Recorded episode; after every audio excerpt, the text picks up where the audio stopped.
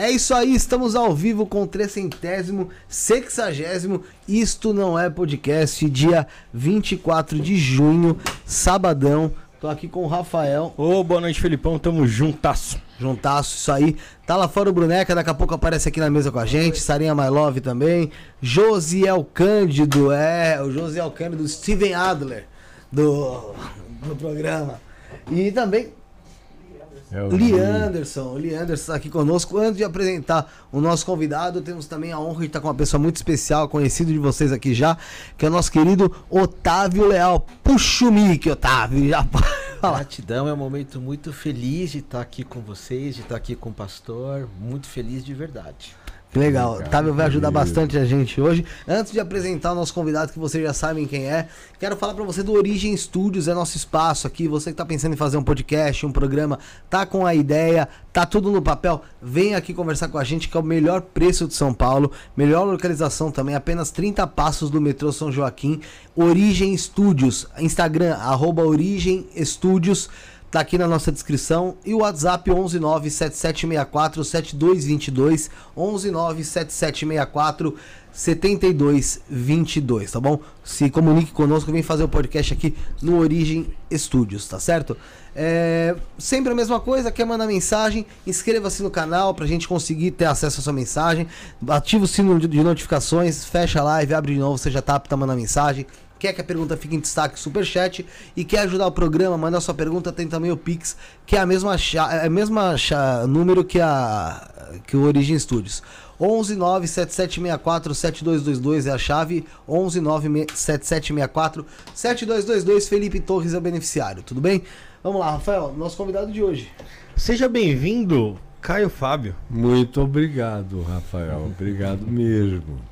Prazer estar aqui com vocês. Todos vocês. Pastor, é um prazer também estar tá, tá falando com o senhor. A gente sabe que tem. Com o senhor não, é você. Você. Você, é. A gente sabe que. Uh, a tua visão às vezes discorre de alguns outros pastores, de, Graças de outras. a Deus. De outra...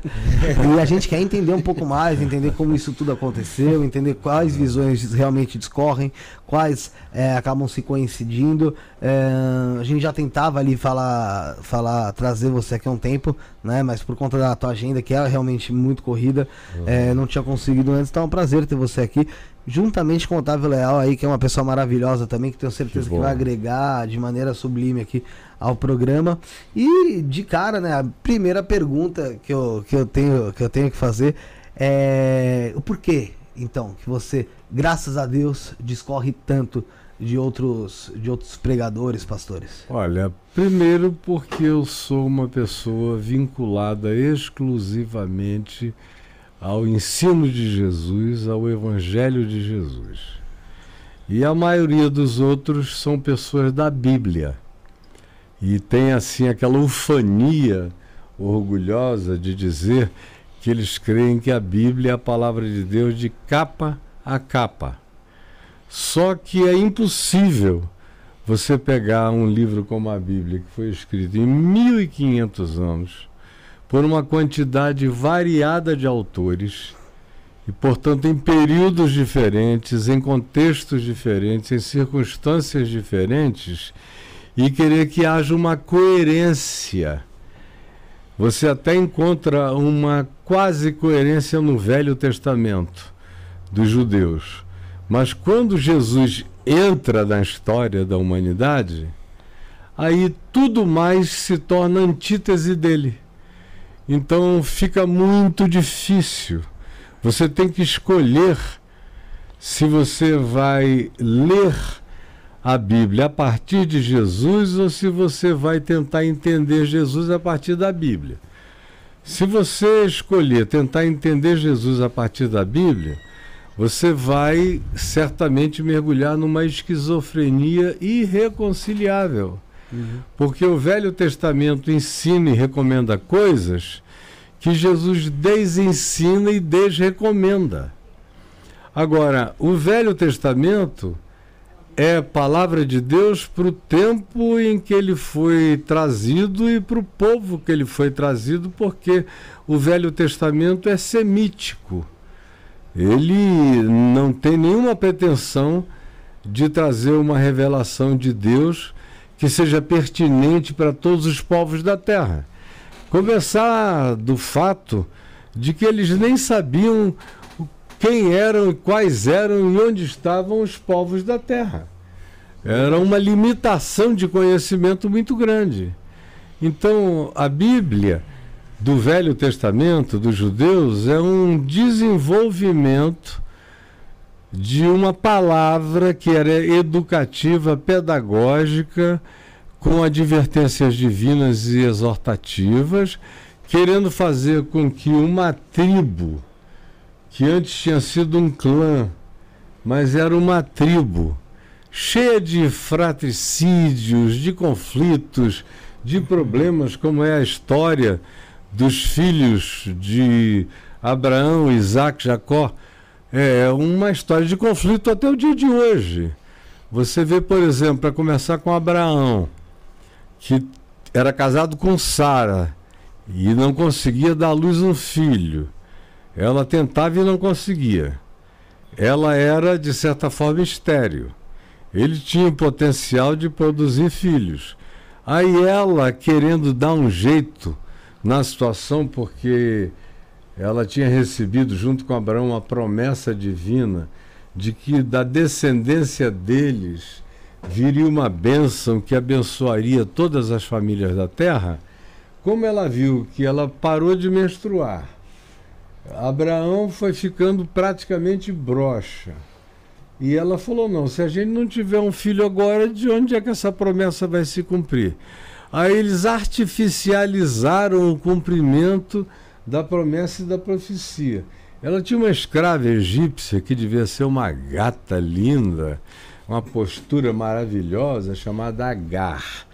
Aí ela chamou Agar e falou: Escuta, Agar, não dá para você tirar uma onda com Abraão, dormir com ele, ver se engravida dele. E o Abraão, obviamente, não fez nenhuma objeção. E aí pegou a Agar e a Agar engravidou de um menino chamado Ismael. Ismael é o pai de todos os árabes. Aí você vem, depois desses dois filhos, do Ismael, que é o primogênito, filho da escrava, após algum tempo, quando Ismael já estava com praticamente 12 anos, Sara, sem menstruação, sem as regras, e o Abraão já brochadão. Já.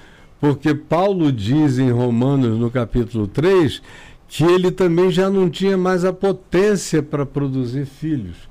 E que ele conseguiu gerar filhos num ato de fé, dando glória a Deus, ele se fortaleceu para conseguir produzir um filho. Aí nasceu Isaac que era filho dele com a esposa dele. Sim. Aí a esposa ficou com ciúmes. Porque De Ismael. ciúmes, sobretudo, da H, que Sim, era uma Agar. gostosona bem mais nova do que ela. Abraão devia ter umas preferências especiais. Aí ela ficou com muita raiva e disse: Eu não quero mais essa mulher morando aqui, nem essa criança. Vai competir com, nossos fi com o nosso filho. O Ismael era bem mais velho, então provocava muito. O Isaac, que era filhinho da mamãe, muito protegido. E ela então obrigou Abraão a expulsar os dois de casa. Aí eles são expulsos, perambulam pelo deserto. Aí um anjo do Senhor, uma, um ser extraterrestre, que não é dessa ordem de coisas, por isso é chamado de anjo, palavra anjo, no hebraico significa exclusivamente mensageiro, é, garoto de recado, alguém que leva uma mensagem. Não tem nenhuma aura especial a respeito disso, exceto que não era um humano. Era um ser transdimensional ou interdimensional ou de outra civilização. Essas possibilidades estão todas em análise, porque a Bíblia está cheia de- dessas realidades e de como alguns eram entes civilizatórios, que são aqueles que chegavam em aparelhos que até o dia de hoje caem, como caiu em Roswell, como Sim. caíram em vários outros, em Tublinska, lá na, na Rússia, na antiga União Soviética, em Em alguns outros Varginha. aí, em Varginha. É, enfim, são, são provavelmente civilizações da nossa ordem espaço-temporal de coisas. Mas você também tem descrições bíblicas, aí você pode botar sete. Você tem descrições bíblicas de entes que são hum, claro e naturalmente de outra energia. Não são espaço-temporais. Eles eh, vêm de outra dimensão. O que não é nada extraordinário. Hoje, com a mecânica quântica, a teoria das cordas, tudo isso, a gente sabe que nós estamos a uma linha de divisão de, di- dimensões que estão acontecendo paralelamente ao nosso lado.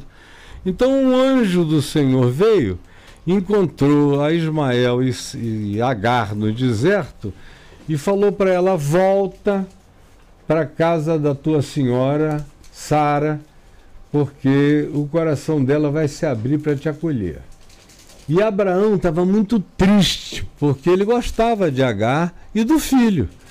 E foi em obediência ao capricho de Sara que ele os fez irem e perambularem pelo deserto. Aí voltaram e houve o acolhimento. Eles moraram mais um tempo junto com Abraão. Aí chega uma hora em que isso ficou impossível. A Agar foi se enchendo de muito poder, porque ela sabia que era mais jovem, mais bonita, mais vultosa, Ia ter mais vida, né? mais Também. vida, tudo mais, e a Sara já era idosa. Ela já teve Isaac com 90 anos e Abraão com 100, cara. Então não é brincadeira. Aí os ciúmes bateram e ela expulsou de novo a Agar com o filho. E Abraão, muito triste, os viu irem embora. E eles saíram e se tornaram os pais originais da população árabe. Mas o problema não termina aí. Abraão gerou a Ismael e a Isaac. Isaac era mais novo etariamente, mas era o filho da promessa original, porque estava dito que ele teria um filho da promessa da esposa dele e não da escrava. Então, a Sara tentou dar um jeito artificial na promessa divina, mas o anjo tinha dito: olha, o que vai ser o carregador das promessas que eu estou trazendo é o filho da esposa e impossível de parir, que já está pela velhice em estado de infertilidade, tu também, mas o milagre vai acontecer. E aí o que acontece? Uma hostilidade cresce entre eles, uma hostilidade entre árabes e judeus há quatro mil anos atrás. Aí, para piorar, o que acontece é que o Isaac, que é esse filho da promessa, se casou com uma pessoa da família e gerou dois filhos. Um, e eles eram gêmeos. Esaú nasceu primeiro e o segundo era Jacó. Esaú carrega aquele nome que significa caçador, guerreiro, um homem forte. E ele tinha um biotipo completamente diferente do irmão. Ele era tão peludo, tão peludo, parecia um Neandertal, o Esaú, peludíssimo e caçador, exímio caçador. E vivia nos campos, carregava o cheiro dos campos, das campinas, dos animais e de tudo mais. E o Jacó era um filhinho da mãe dele, da Rebeca. Vivia na tenda da mãe, aquela coisa mais recolhida, protegidinho, saía pouco. Aí quando chegou a hora do pai morrer, Isaac, que ele já estava cego e, e em estado falimentar, a mãe disse: Olha, você tem que abençoar os filhos, como era comum naquele tempo. O pai abençoava e aquela bênção era uma espécie de destino proposto, que se cumpria frequentemente ipsis literis. Aí o que acontece? Como eles eram gêmeos, mas o Esaú saiu primeiro do ventre da mãe, o Jacó veio agarrado ao calcanhar. Era comum na antiguidade você colocar nome de pessoas mais ou menos vinculado à personalidade que o indivíduo manifestava. E o Jacó, como veio agarrado no calcanhar gêmeo do irmão, recebeu o nome de o enganador, o suplantador, o negociador. É um negócio meio bárbaro você botar o nome de um filho com características tão negativas quanto, quanto essas. Naquele tempo, o gêmeo mais velho era o que nascia primeiro. Hoje a gente sabe que o, o gêmeo mais velho é o que sai depois, porque foi o que foi gerado primeiro. Isso é coisa da ciência de 50 anos para cá.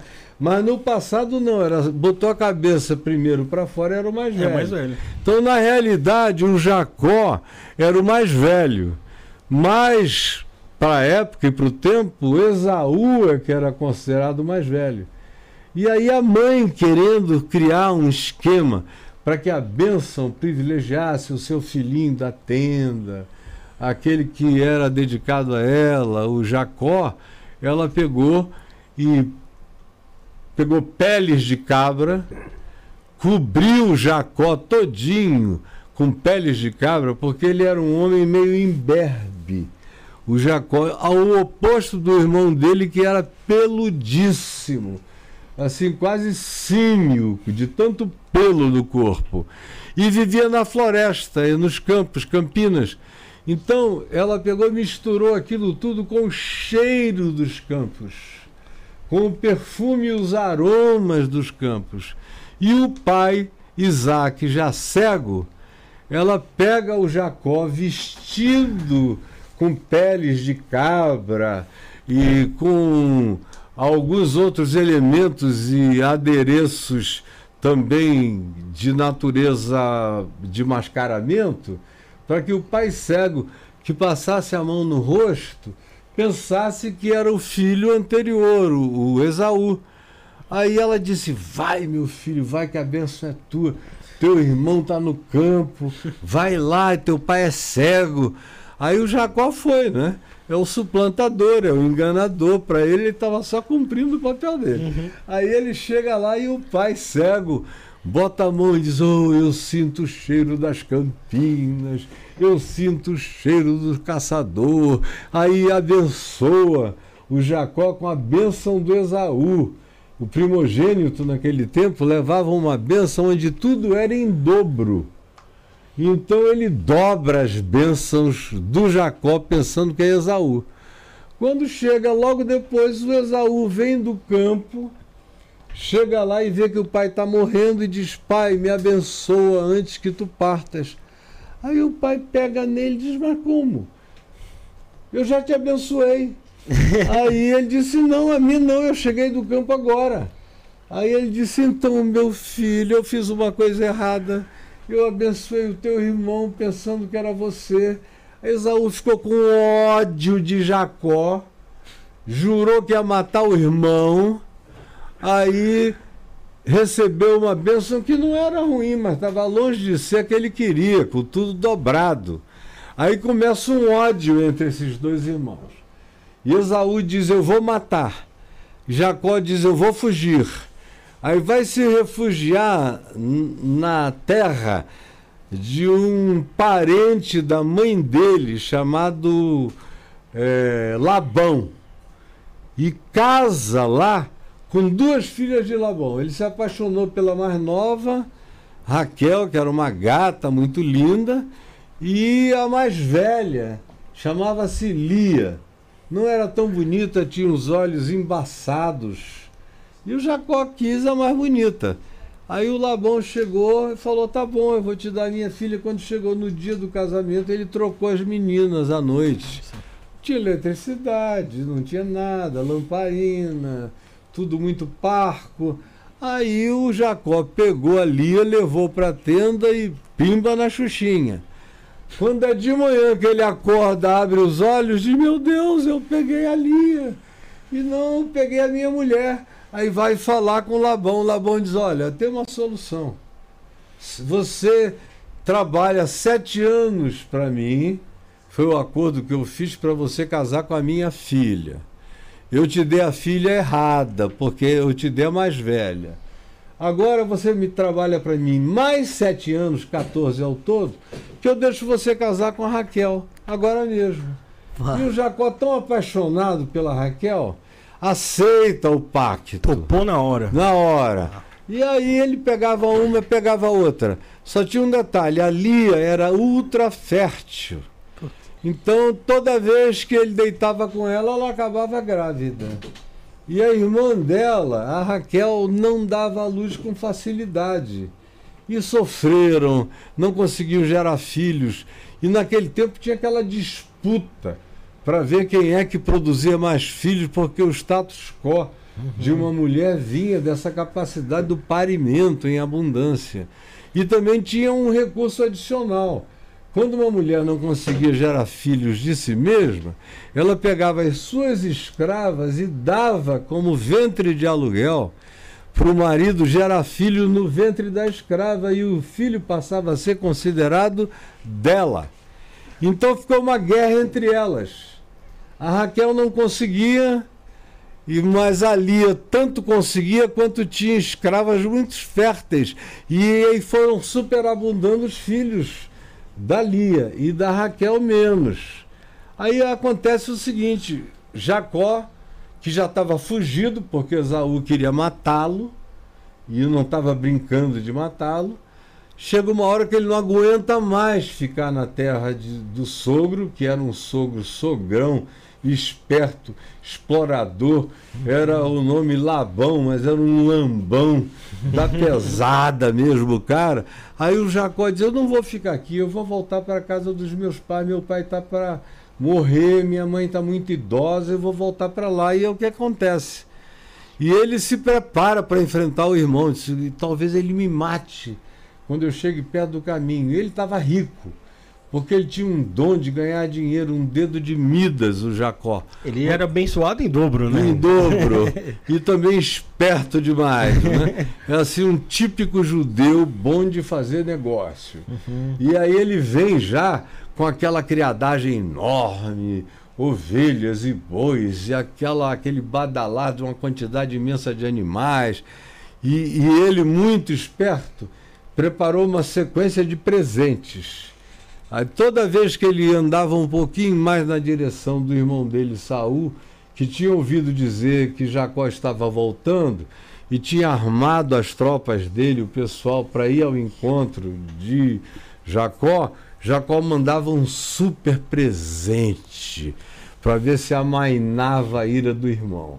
E ele foi fazendo isso com tanta propriedade e sabedoria que o coração de Esaú se amoleceu a ponto de que quando ele veio e encontrou Esaú com medo de ser decapitado ou qualquer coisa assim, o Esaú disse uma das palavras mais bonitas que um irmão já disse a um outro irmão. Ele disse em tempos primitivíssimos: Ver a tua face, meu irmão, para mim é hoje como enxergar a face do Todo-Poderoso. E abraçou o irmão, se reconciliou com o irmão foram para casa juntos, e a gente diz: bom, essa história vai melhorar, vai terminar bem. Mas não é isso que acontece, porque lembram de Sara e Agar, daquela escrava egípcia? O filho Ismael, que é o pai dos árabes, se casou com uma filha de Esaú. Hum. Nessa briga, nesse tempo da briga e do ódio. Então eles fizeram uma conjunção de ódios a frustração de Ismael, filho de Abraão, e a frustração de Esaú, filho de Isaac, contra o irmão Jacó. Aí juntam esses dois grupos que de fato formam os árabes até o dia de hoje, desde aquele tempo. Dentre eles, os palestinos. E aí você acompanha aquela história inteira de ódio, de briga, de confusão até entre hoje. judeus e árabes até os dias de hoje. De uma coisa que aconteceu entre uma esposa que carregava o status de ser a oficial e uma escrava, com todas as complexidades e com todas as inferioridades e as introjeções de inferioridade que o lado escravo da história tinha feito. Então foi inimizade que cresceu desde o início. Por isso, por exemplo, você lê no livro do Gênesis que Abraão um dia ouviu a voz de Deus dentro da tenda, Deus dizendo: pega o teu filho, teu único filho Isaque, leva-o a um monte que eu te mostrarei. E aí eles andaram três dias de caminho e chegaram a um monte chamado Moriá, onde a tradição diz que é onde está hoje erguida aquela mesquita de Omar, na esplanada do templo no centro de Jerusalém, onde anteriormente foi o templo de Salomão e depois o templo de Herodes o Grande nos dias de Jesus. É a cúpula dourada. A, cú- a cúpula dourada. Então o que que acontece? É, o ódio se estabeleceu crescentemente entre eles. Olha o que uma briguinha de família faz. É o que faz por 4 mil anos. Pois é. Aí a conclusão: vai Abraão e decide imolar o filho, em obediência a Deus, o que também é uma loucura total. Mas Abraão era aquele cara que dizia: Eu amo a Deus e sirvo a Deus e obedeço a Deus, que ele pode me pedir qualquer absurdo que eu faço, para demonstrar o meu amor por ele, ainda que seja uma situação dessa natureza inconcebível. E ele foi, quando ele ia imolar o filho, já tinha acendido fogo, amarrado o garoto ao altar, levantou o cutelo para degolar o filho Isaac, que era um garoto de 13 anos, que não estava entendendo nada. Pai, que é isso, paizinho? Que é isso, paizinho? E o Abraão, na angústia daquele choro silencioso, mas eu vou obedecer a Deus, eu vou obedecer a Deus. Isso é Velho Testamento, você veja as coisas doidas do Velho Testamento. Aí, na hora que ele ia baixar o cutelo, um anjo do Senhor se manifestou e teve que gritar três vezes: Abraão, Abraão, ah não, Abraão, porque o Abraão ia matar mesmo.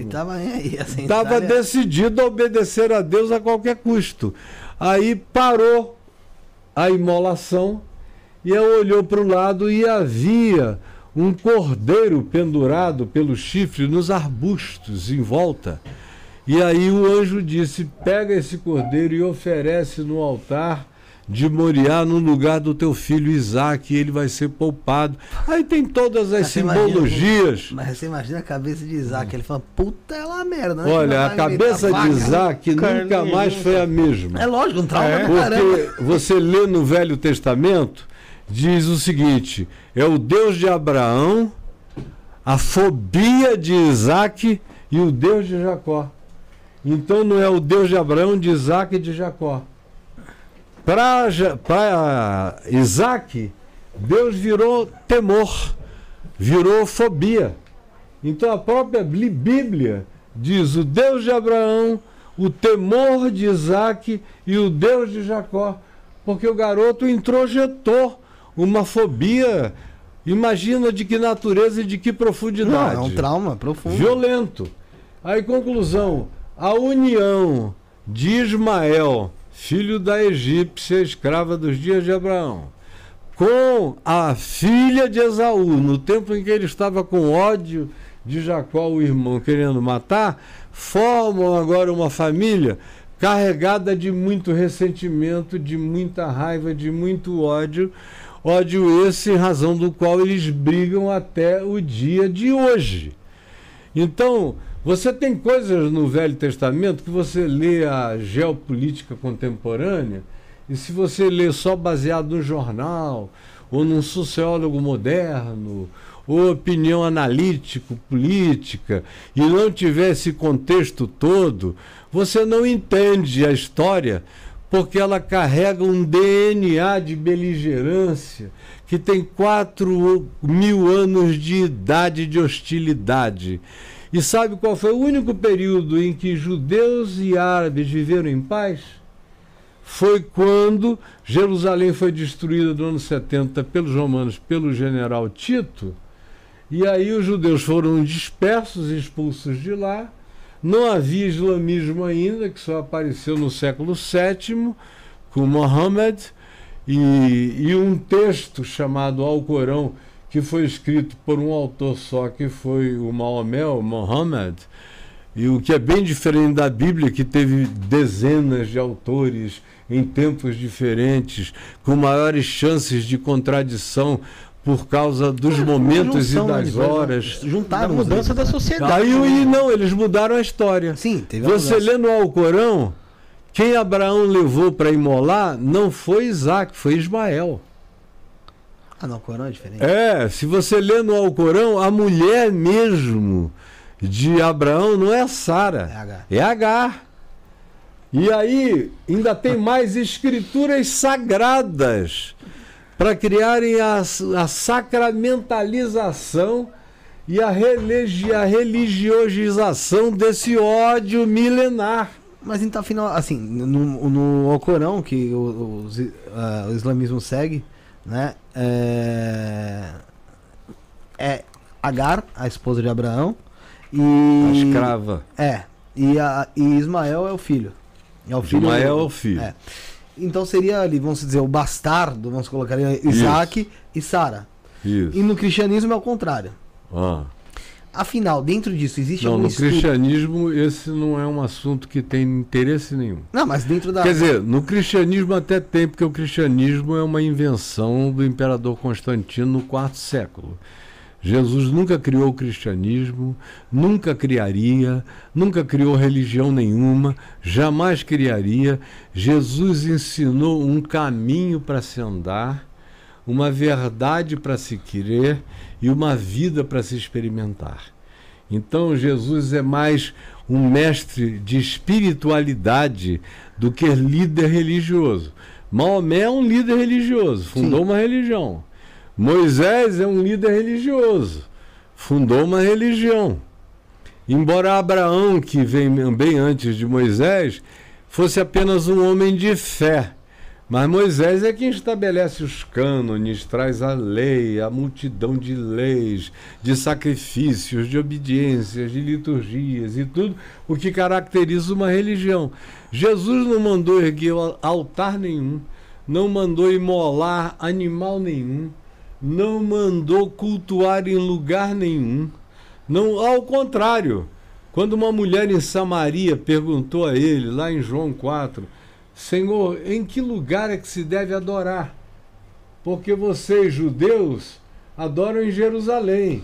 E nós, samaritanos, adoramos aqui nesse Monte Gerezim, embora eles fossem parentes, fossem irmãos, mas os judeus de Jerusalém tinham ido para um cativeiro em Babilônia, e o reino norte de Israel, que tinha se dividido depois que ah, Salomão morreu, filho de Davi, os filhos que vieram dele dividiram o reino. Então, o reino sul, com sede em Jerusalém, passou a se chamar Judá, porque era da tribo de Judá e de Benjamim, que habitavam aquela região. E o reino norte, com as outras dez tribos, passou a ser chamado de Israel, Reino Norte, cuja capital era Samaria. Como os judeus foram para um cativeiro em Babilônia e não se misturaram com os caldeus, nem com os babilônios, nem com os medas, nem com os persas, nem com ninguém, e resistiram também ao processo de cultura helenística que os gregos propunham, eles se sentiam puristas, que não se misturaram, um DNA que não sofreu corrupção. Mas os samaritanos que foram para um cativeiro na Assíria se miscigenaram, casaram com os assírios, tiveram filhos dos assírios, fizeram miscigenação de natureza cultural e religiosa, e depois de um tempo receberam também permissão, semelhantemente aos de Judá, do Reino Sul, de Jerusalém, para voltar para sua terra e estabeleceram a sua base na Samaria. E é lá que Jesus está em João 4, quando essa mulher faz essa pergunta. Escuta, é em Jerusalém ou é aqui no Monte Gerezim? Que também era um monte que Moisés tinha separado para ser o Monte das Bênçãos. E o Monte Ebal, que está na frente dele, é um vale no meio, tem o Gerezim e tem o Ebal. O Monte Gerezim era o Monte das Bênçãos, que você encontra em Deuteronômio, em Levítico, as bênçãos de Deus através de Moisés para Israel. E o Monte Ebal era o monte das maldições para todo aquele que desobedecesse à lei de Deus.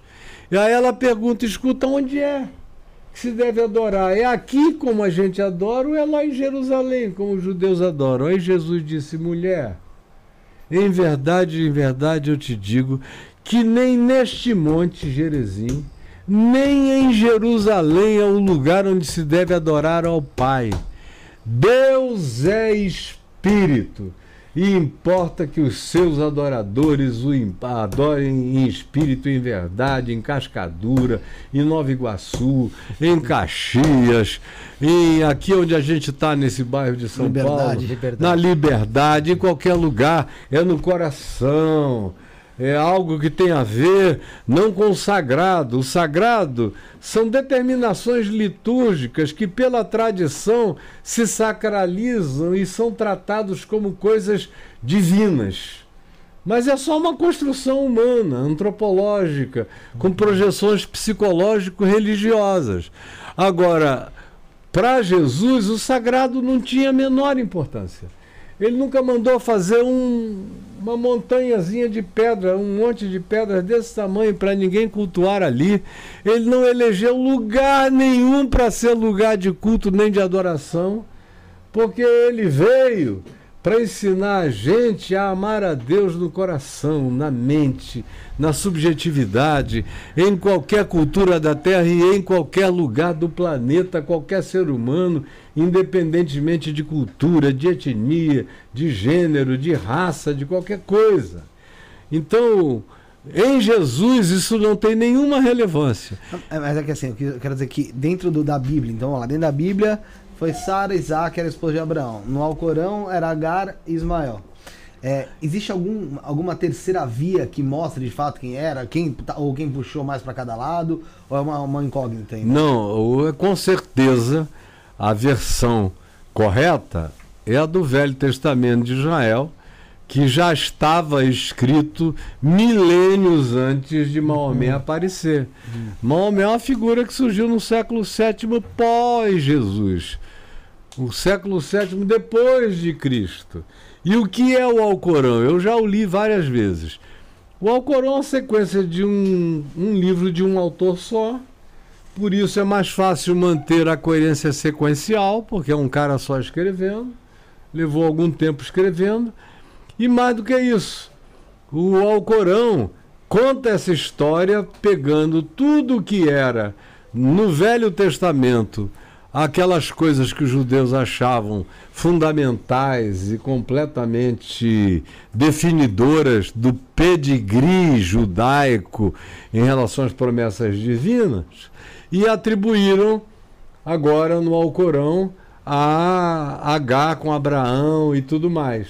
Agora, do ponto de vista histórico, é meio óbvio que uma coisa que surgiu 2.500, 3.000 anos antes tem muito mais chance de ser a realidade histórica comprovada do que uma outra que foi criada milênios depois. Compreensível. Agora, se você disser isso para um islâmico, ele vai ficar com ódio, com vontade de te matar, né? É, Então, como falar. eu não acho nada disso importante, para mim isso tem menos valor do que o jogo do Botafogo com o Cuiabá ontem. Eu sou um botafoguense que deixou de torcer pelo Botafogo em 1970.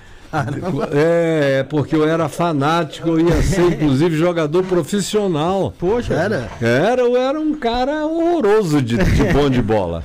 O Gerson da seleção dizia, rapaz, você tem um futuro que, que não tem tamanho. Mas eu machuquei o menisco, não sei o que e tal, entrei pro jiu-jitsu, troquei de preferências. E aí o que é que acontece? O que acontece é que naquele tempo do Botafogo, que era Cal Moreira, Zé Carlos, Leônidas e Valtencir, Carlos Roberto e Gerson, Rogério Roberto, Jairzinho e Paulo César, que às vezes botavam um goleiro no gol e o Pelé no ataque e vestiam a camisa da seleção e não perdiam para ninguém, dava um prazer enorme. E eu já era botafoguense desde a Copa, da vitória da primeira Copa de 58, depois 64, 62. de, 62, depois eu sofri em 66, Pelé quando o. Viola levou 66 jogadores, porque não era tanto Ademir da Guia bom, era tanta gente boa que não sabiam nem quem escolhiam. Pelé se machucou, aí veio a de 70, que vão viver mais mil anos para fazer uma outra igual àquela, que era um negócio sem nervosismo. Não tinha Neymar Era jogo pra lá e para cá. Não tinha o bruxismo do Ronaldinho Gaúcho, que para mim, mais do que um jogador, ele é um globetrotter. Ele é um, ele é um globetrotter, é um mago extraordinário. Ninguém nunca teve tanta habilidade com a bola, embora o Pelé tenha feito tudo que eles e, e todos os outros fazem, o Pelé fez sozinho antes e, e não tomou direito autoral, porque para ele inventar coisas novas era o mais natural Era o dia a possível. dia dele. Mas ontem, eu voltando ao nosso tema, para mim não tem nenhuma relevância. Eu vi ali o Cuiabá quase ganha, chutou pra caramba em gol, o Botafogo deu uma sorte danada, fez um golzinho lá de pênalti, aquela coisa toda. E o pessoal perguntando: "Você tá tenso?" Eu digo: "Eu eu durmo em jogo da seleção brasileira, porque também de 82 para frente eu parei de sofrer Ah, pelo Brasil. Depois da, da era Zico, da seleção Sócrates, Zico, Falcão, Toninho Cereza, aquela moçada toda, e depois do Paulo Rossi, e eu vendo aquelas crianças chorando, abraçadas com a bandeira do Brasil, meus filhos em pranto, eu falei: não, de mim eles não receberão jamais o impulso para essa compulsão terrível a respeito. Daquele dia em diante, eu olho 10 minutos o jogo. Se tá mais ou menos pro Brasil jogando legal, eu fico só porque eu adoro ver um bom futebol. Sou botafoguense, mas na era Zico, eu ia ao Maracanã só para ver o Zico jogar. Com aquele time lindo do Flamengo. Então, tem boa bola, eu tô lá. Agora, voltando ao que não tem relevância, assim como o jogo do Botafogo com o Cuiabá não teve relevância nenhuma para mim, essa história inteira de quem é quem, quem gerou quem, isso só tem importância para judeu e para árabe, para eles continuarem mantendo as brigas, os contrastes, as guerras, os supremacismos. Mas para Jesus, que é quem eu sigo, eu não sou um seguidor da Bíblia, eu sou um seguidor de Jesus. Aí você diz como? Bom, Jesus só está na Bíblia porque o imperador Constantino colocou na Bíblia. Do contrário, você teria o Velho Testamento dos judeus e você teria um outro livro com provavelmente os quatro evangelhos, que a meu ver são os melhores e os mais sóbrios dos evangelhos. Eu já li todos os evangelhos apócrifos. Nunca encontrei nenhum deles mérito para fazer parte de nenhum cânone do Novo Testamento. E a maior parte do resto é carta de Paulo, carta de Pedro, carta de Judas, de Tiago, epístolas universais de João e Pastor, por aí posso vai. fazer uma pergunta para o senhor? Se Claro, licença, tudo. Que tem uma coisa que é, quando eu comecei a escutar o senhor, eu fi- fiquei, falei o pastor eh, Fábio Caio, Caio ele- Fábio. Caio Fábio, perdão. É. Ele tem essa resposta, ele tem essa resposta, é não uma resposta, digamos, teológica, nada disso, mas uma vez eu escutei na Índia um, um professor falando assim que se Jesus tocasse na campainha da nossa casa e falasse vem, me siga, que pouquíssimas pessoas Com iriam, iriam seguir. é. E eu, quando vi o senhor, você falando, né, o teu discurso, aquela entrevista com, com- aquela conversa com o padre Fábio de Mello, por isso que eu troquei o nome, foi tão linda que o senhor É. fez ele chorar, né, e, É. e, e eu pensei, quem hoje seguiria, né? Eu mesmo penso, eu tô lá em casa, toco o interfone, larga tudo, abandona tudo, o futebol, abandona, o, o- seja um sal da terra, como o É. senhor tanto fala, Alguns e... deles deixaram até a mulher e foram. Então, o senhor Jesus, iria, o senhor seguiria, Pedro. não seguiria? Eu? Sim, eu né? estou seguindo a Jesus. E veio o pessoal eh, com Constantino e declararam a Bíblia de capa a capa a palavra de Deus. Aí virou Antigamente a gente podia dizer o samba do crioulo doido. Hoje em dia é politicamente falar, é. incorreto, né? Mas eu ainda sou do tempo do Fio Maravilha. Sim. Nós gostamos de você. Não, não era pecado. Ficou uma loucura, porque Moisés diz mata. Aí Jesus diz não mate. Aí vem Moisés e diz: se o filho é desobediente, pendure no madeiro para que os corvos dos céus venham comer-lhe os olhos. Aí vem Jesus e diz: ame seu inimigo, ore por aquele que te persegue. Vem Jesus e diz de tudo que é diametralmente oposto. Embora o próprio Moisés soubesse que o que ele estava dando era circunstancial e não perene. Porque ao- no final da vida dele ele disse: Eu estou ensinei, mas vem alguém depois de mim que é maior do que eu. Esse vos ensinará todas as coisas que serão eternas e que serão perenes. Aí veio Jesus, como diz o Evangelho de João, ele veio para os que eram seus e os seus não receberam, que foram os judeus, e o rejeitaram. E aí é o que, é que acontece? A gente tem na Bíblia um dos problemas maiores para que as pessoas entendam o Evangelho, porque o cara chega e diz: a Bíblia é a palavra de Deus de capa a capa. Só que de página a página ela não faz sentido consigo mesma. Não faz. Nem o Velho Testamento. Tem coisas do Velho Testamento antigas que ficaram obsoletas durante o curso do Velho Testamento, no passar de mais um milênio. Vieram os profetas depois do legislador Moisés. E os profetas trouxeram ideias revolucionárias em relação ao que a lei de Moisés previa e dizia. Então, até o próprio Velho Testamento eh, tem essas contradições dentro dele próprio. Agora, imagina quando chega Jesus. Jesus chega e diz: Não vos vingueis a vós mesmos. Moisés dava permissão para vingança. É olho por olho, dente Sim. por dente, como disse Mahatma Gandhi, no fim de tudo, todo mundo cego e banguela. Porque eu arranco um olho teu, você arranca o meu, e assim vai, a gente fica cego, eu tiro os teus dentes, você tira os meus, todo mundo cego e banguela. É, é a não solução para a relação humana. Vem Jesus e dispare o processo. Quebre isso. Se o teu inimigo tiver fome, dá-lhe de comer. Não se vingue. Se tiver sede, dá-lhe de beber. Porque assim fazendo, tu amontoarás brasas vivas na consciência Nossa, que dele. linda. Se a consciência dele não mudar, não tem nenhuma ação externa que vá ter qualquer significado. Aí, no auge do Império Romano, vem Jesus com a opressão romana presente no mundo inteiro, inclusive em Israel, e onde os, os grandes inimigos eram os romanos, exceto para os judeus, que eram mais tolerantes para com os romanos do que para com os samaritanos, os irmãos samaritanos, que tinham se miscigenado, eles odiavam mais os samaritanos até do que os romanos. Aí Jesus pega e diz: ore pelo seu inimigo. Ele está mandando orar pelo romano, pelas forças de ocupação. Quem é que chega e diz: ore pelas forças de ocupação? Isso parecia quase uma traição política. É. Total.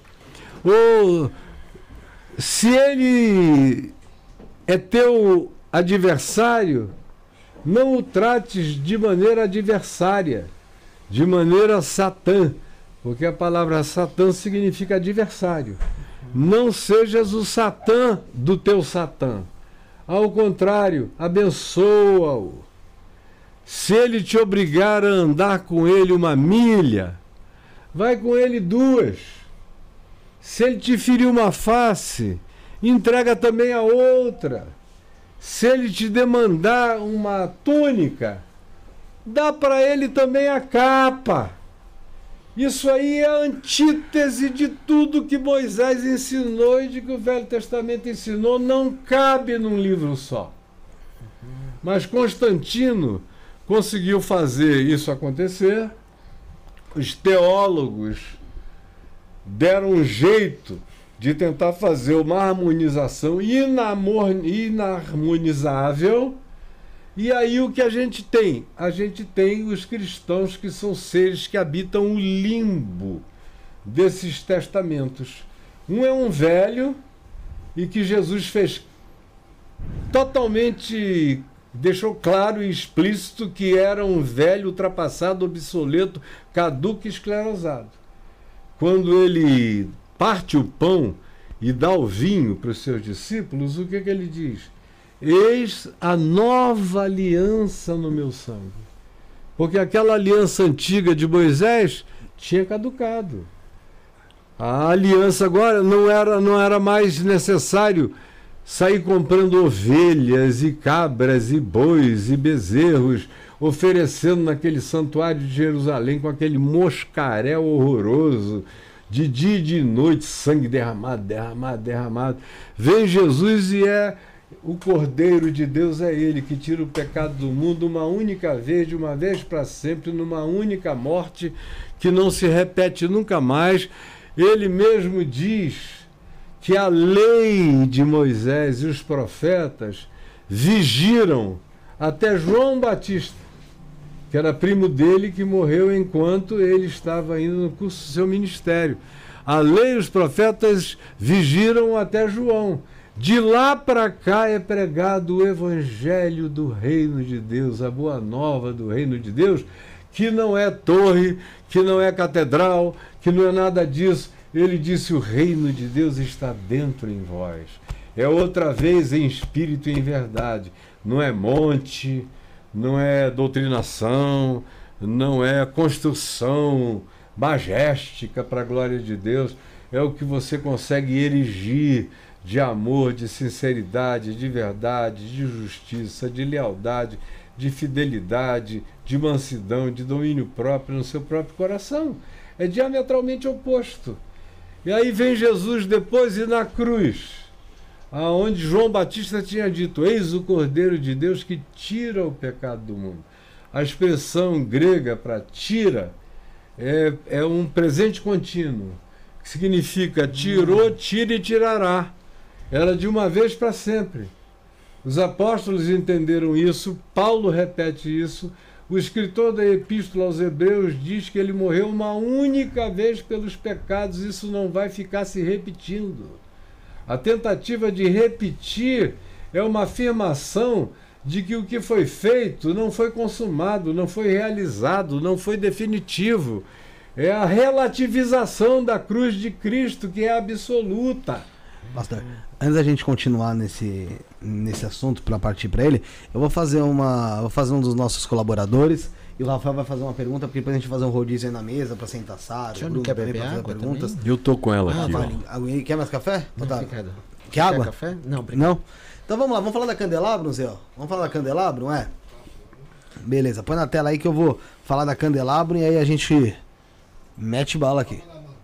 Galera, fala da Candelabro, que é uma marca brasileira de velas premium. Ela é destinada também ao público ocultista e que não tem medo da, so, da sua própria sombra.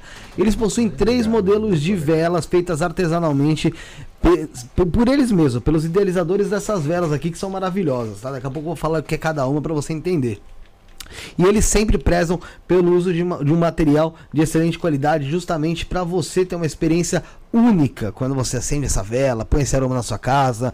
E aí tem muito. Aí varia da sua cabeça, né? O que você vai fazer, às vezes relaxar, meditar, varia de você. Eles têm três variedades de vela, tá, gente? A Bafomé, que tem notas de lima, cedro e musgo.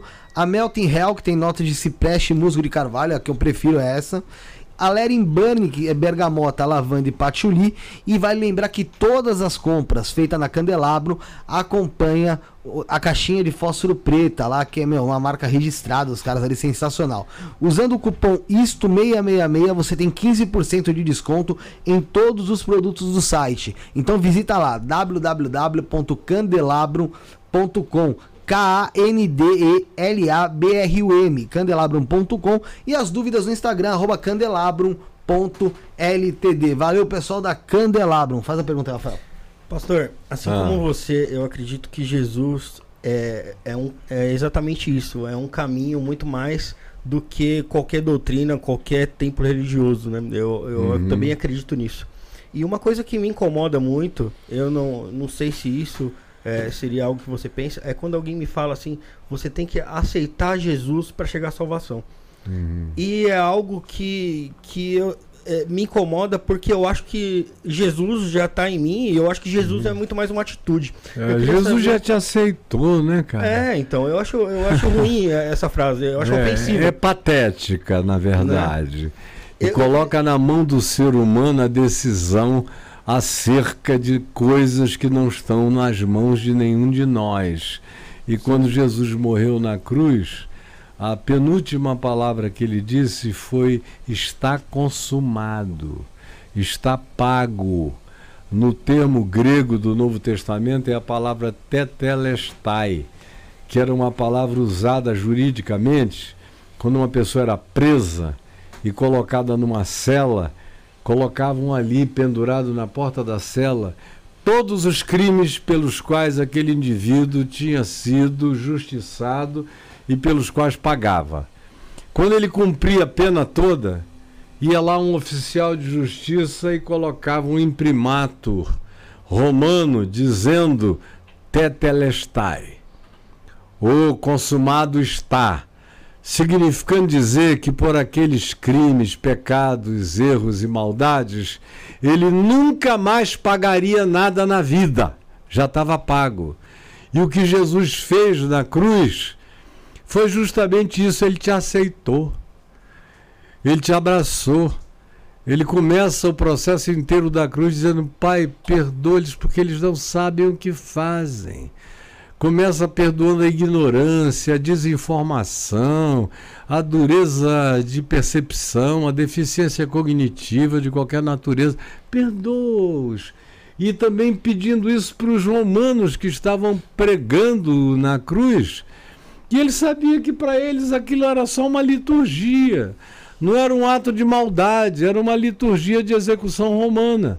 Porque os romanos, nos dias de Jesus, chegaram a fazer coisas do seguinte tipo: botarem de 500 a mil corpos, vindos da Galiléia até Jerusalém, com intervalo de alguns metros ou meio quilômetro, com um crucificado posto. E o cara levava dias para morrer, porque mor- morria de sufocamento Nossa. né, horroroso, para que todo peregrino que passasse da Galiléia dos gentios até Jerusalém visse aquele espetáculo, aqueles outdoors de crucificados e dissesse: Eu é que não vou brincar com o Império Romano.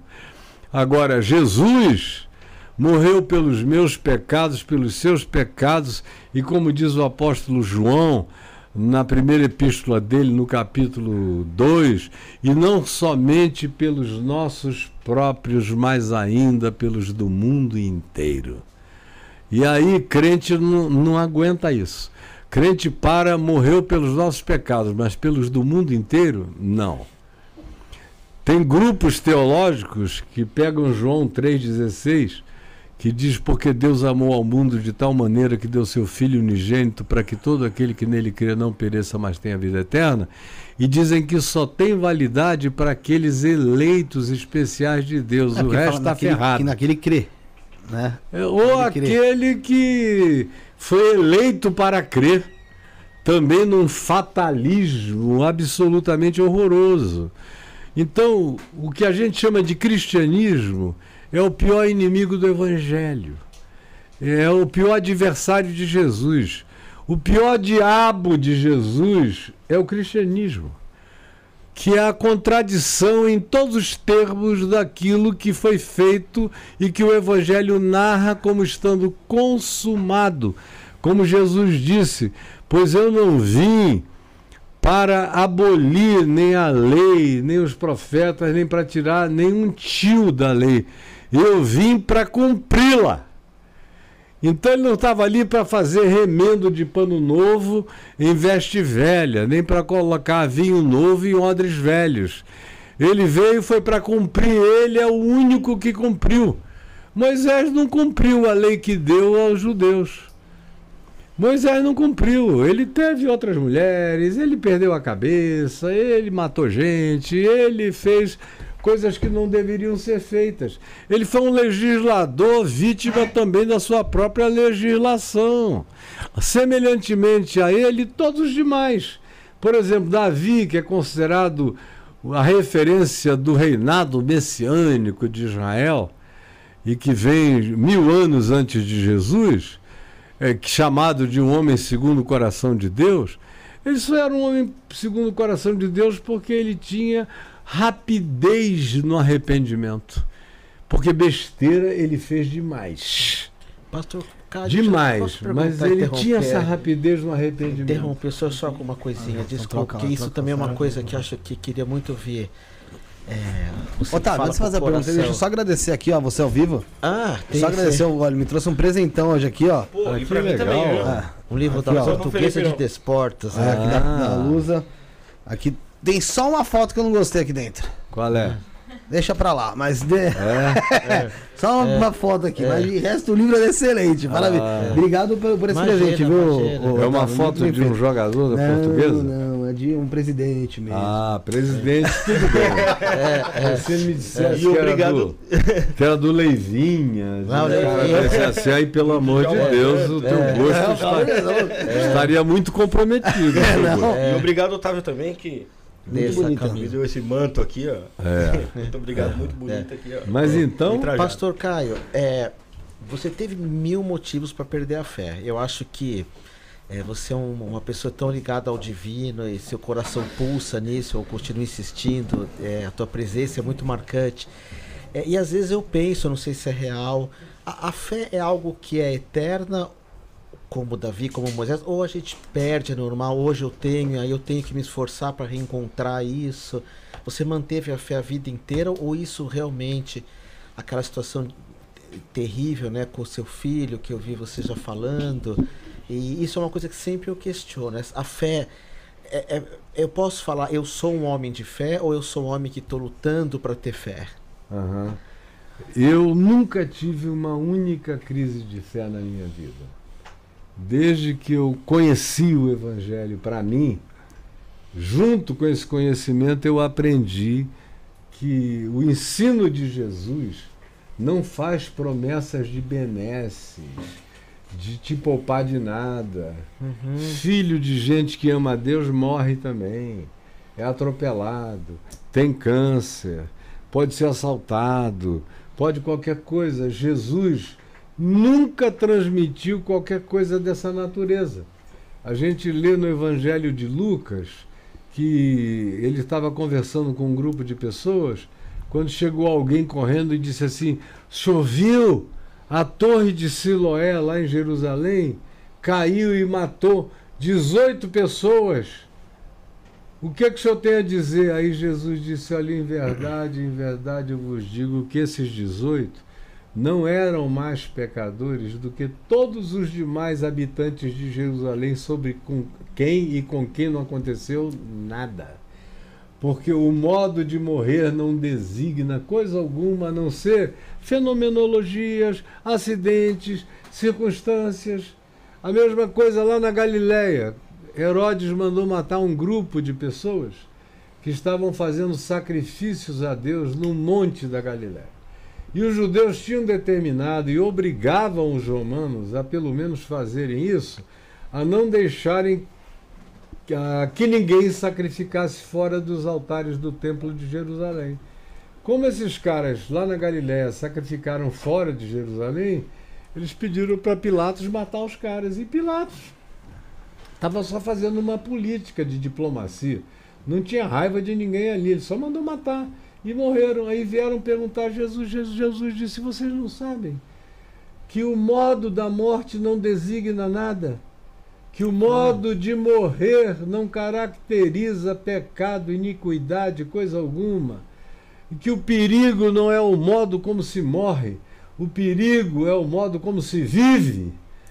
Então, na filosofia de Jesus, essa questão de dor, bem, mal, acidente, calamidade, tsunami, vulcão, é, doença, isso e aquilo, fazem parte da circunstância de relatividade da existência na qual nós vivemos. E, e é uma existência profundamente perversa e iníqua, porque a natureza não é iníqua. A natureza é perfeita, até nos seus espinhos, nos seus cardos, nos seus abrolhos. Ela tudo tem finalidade, tudo tem significado, tudo contribui para alguma outra coisa. O grande problema do planeta Terra não está nem no mar, nem no ar, não está nos peixes, nem nos grandes monstros marinhos, nem nas feras da terra. Eles estão apenas vivendo o processo da sua própria natureza sobrevivendo. A maldade no mundo vem do meu coração. Foi o que Jesus disse em Marcos 7. Ele disse: Olha, todas essas coisas que fazem mal não vêm de fora. Não é por causa da fenomenologia chocante que você tem que pensar que o mal veio de fora e atingiu alguém. Porque o mal nasce de dentro no coração. Uhum. É no coração do homem, não do leão, não da foca, não da preguiça, mas do homem que tem lucidez, consciência em alguma inteligência, menos do que poderia ter, que tem caráter, menos do que poderia desenvolver, mas vem do coração, é do coração que procedem os maus desígnios. Aí você vê na história humana, houve furacões que destruíram comunidades, eh, vulcões que acabaram com algumas comunidades, em geral todas elas construídas no pé do vulcão, não é? no pé do vulcão era quase já tinha um problema ali, né? É, já tinha, de escolha e tal. Agora, o vulcão em si, coitado, ele só se encheu de magma, uh, ardeu, queimou e eclodiu. Agora, quem resolveu fazer uma cidade, uma Pompeia, Nicolano, no pé do, no pé do lugar é que não teve juízo. É verdade. E aí vive com as consequências. Agora, a natureza fez muito pouca coisa que a gente possa chamar de ruim para o homem, para o ser humano.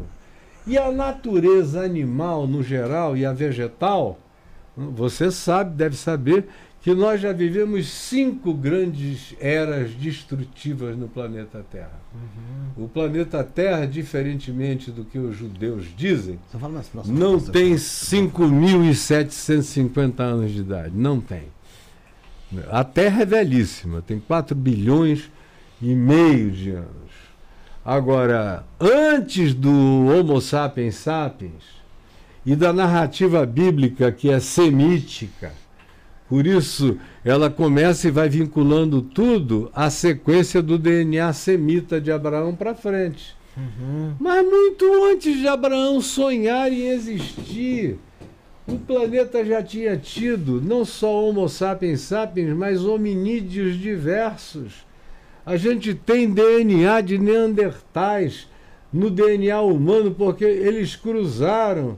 E eu tenho convicção profunda de que foram os Homo sapiens sapiens que acabaram destruindo os neandertais, que não deram sorte numa determinada hora de final de era de gelo, estavam confinados num lugar do qual não sobreviveram.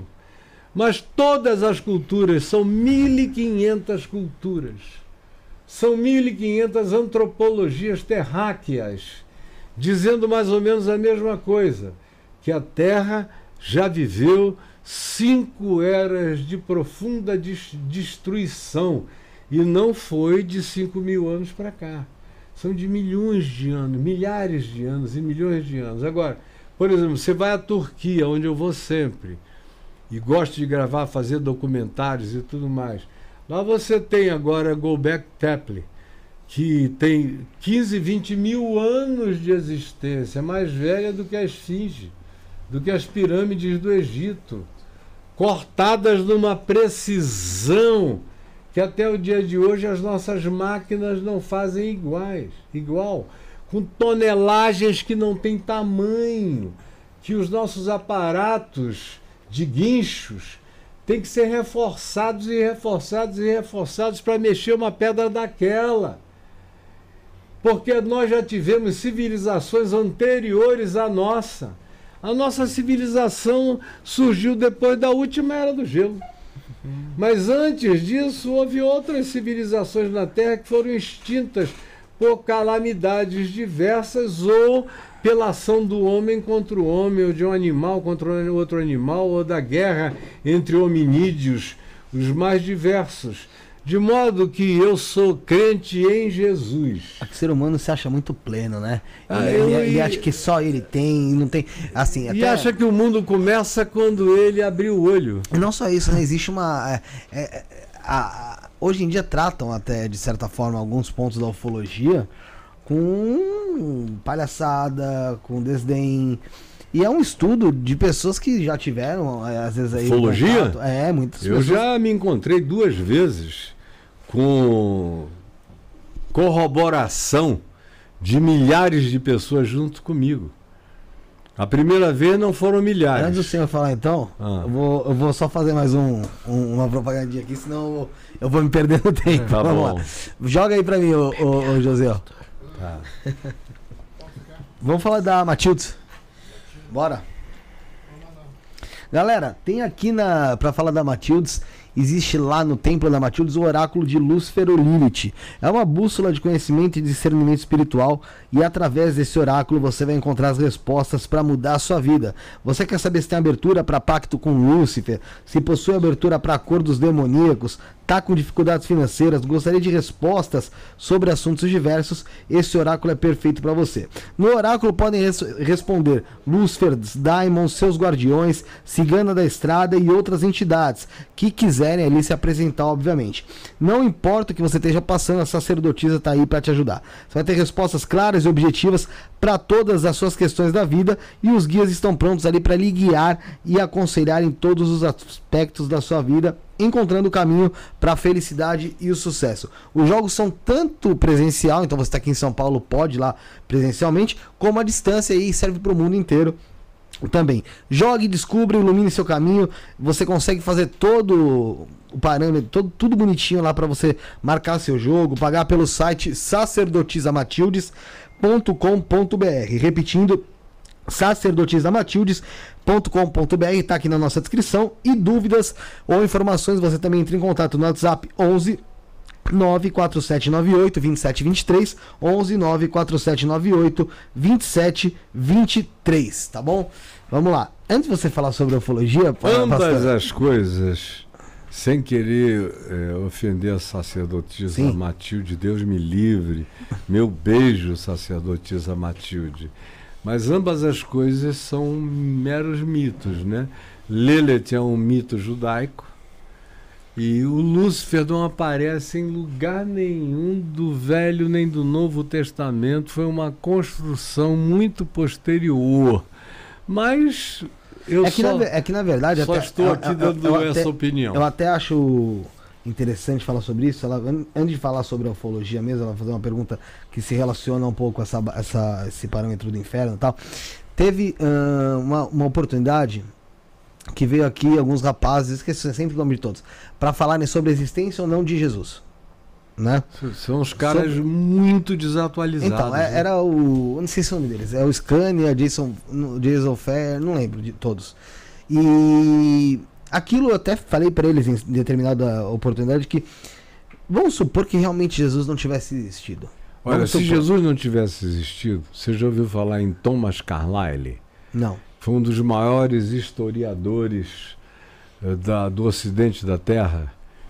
O Thomas Carlyle, quando estava no auge de, daquelas teologias críticas, análises de textos críticos, e todo mundo querendo dizer que Jesus nunca tinha existido, porque não tem uma pedra, não tem um casaco, não tem Uma foto. uma foto, não tem alguma. Não, não existiu. Aí o É. Thomas Carlyle, que era um dos maiores historiadores que a gente já teve, disse: olha, se Jesus não existiu, não muda o problema. Porque se Jesus não existiu, nós vamos ter que nos ajoelhar e adorar a mente que o criou, porque é divina. É isso que eu, que eu quis. Que, é, era bem isso que eu queria dizer. Eu falei. É tanto falar do nome, é tão adorado, assim, que acaba já se criando ali, mesmo uma egrégora espiritual da, da forma de Jesus. É. Né? E é justamente isso, mas em palavras poéticas, né? É. Que, que o senhor mencionou. Vai lá, Sara, faz a pergunta que depois a gente vai pra ufologia. Boa noite, pessoal do chat. Boa noite, Felipe. Serena Boa noite, Lovely. Otávio. Boa noite, pastor. É um prazer estar aqui Prazer conversando meu, com você, querida. com o Otávio também. É um prazer. É, é muito legal conhecer uma pessoa que representa uma figura paterna para muitas pessoas, principalmente os excluídos da igreja, Aham. né? E é muito legal conhecer você porque eu sei a importância que você faz na vida das pessoas. Amém. Eu queria perguntar para você, é, para quem foi feito o inferno? Para o diabo e seus anjos. Só que o inferno tem prazo de validade, né? O livro do Apocalipse diz que chega uma hora em que o inferno cai na extinção absoluta. Ele é jogado no lago de fogo e se extingue. De modo que uma outra coisa que as pessoas não entendem é que o conceito de eternidade ao qual o inferno se vincula, quando se fala de inferno eterno, se distingue absolutamente do espaço-tempo. Uma coisa é o tempo sem fim. Uma coisa é o universo em expansão que continua indo, indo, indo, indo, indo, indo, indo. A gente não sabe dentro do que ele é, mas não sabe a, a- qual é a parede final disso, nem se tem. E se soubesse, só aumentaria o problema, porque depois dessa parede teria que haver uma outra coisa. Mas é porque as pessoas, do ponto de vista filosófico, do ponto de vista matemático e físico, são de uma ignorância enorme. Então elas confundem eterno com o infinito espaço-temporal. O eterno não é mensurável por tempo e espaço. O eterno cabe num átimo de nada. O eterno é absolutamente existencial. Eu já experimentei milhares de vezes o inferno. Dentro do meu coração, em lugar nenhum. Com agonias de morte que só Deus sabe. E aquele segundo, aquele minuto, aquele tempo de vivência daquilo tem e carrega a experiência de algo que seria pior do que a duração do tempo. É, parece que é muito maior do que o tempo que você sofre. É, o, o- a eternidade não é mensurável por nenhuma categoria de mensurabilidade. Ela é um, um- um estado, ela é um momento. Agora, ela carrega em si o poder de fazer você assumir, perceber, discernir todas as coisas que lhe foram dadas como oportunidade de vida e que você não quis. Por isso eu entendo o inferno como uma oportunidade da graça divina.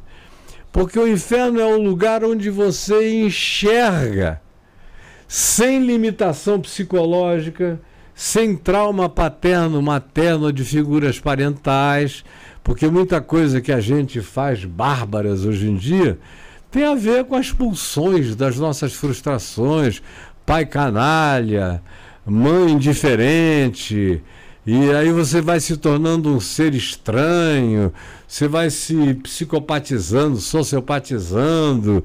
Agora, no inferno, todas as realidades fenomenológicas da história e da experiência psíquica da gente são suspensos. Aí você fica, pela primeira vez, sozinha, sem transferência, sem projeção. E não precisa de uma hora para ver tudo. É um átimo de nada onde tudo entra, tudo cabe e a tua lucidez se torna completa, absoluta. De modo que eu sempre digo que para um cara ir para o inferno, ele tem que ter uma resolução horrorosa, porque do contrário não dá, não entra. Porque o inferno é uma revelação de quem eu fui, de quem eu me tornei e do que eu não preciso continuar a ser. De modo que é por isso que o livro do Apocalipse não coloca o inferno como uma realidade perene na existência. Ele tem dia para acabar. Ele é jogado no lago de fogo, ele termina. E eu vejo o inferno como uma graça divina. Porque tudo aquilo que me ajuda a enxergar quem eu poderia ter sido e não fui, e que me ajuda a ver que eu não fui por causa dos meus agarramentos, com todos os meus traumas, os meus cultos ao trauma, e que impediram a minha cognitividade, a minha sensibilidade, ou que criaram em mim bloqueios para eu não enxergar o que estava óbvio na minha frente, é graça, é luz. Então, tudo em Deus é melhor do que qualquer outra coisa. E a Escritura diz que a misericórdia de Deus triunfa sobre o juízo. A cruz é maior do que o inferno. O Paulo diz em Romanos no capítulo 6 que o primeiro Adão foi gerado para a morte. Ele, a mulher dele, aí ele gerou dois filhos que se mataram por causa de liturgia cultica.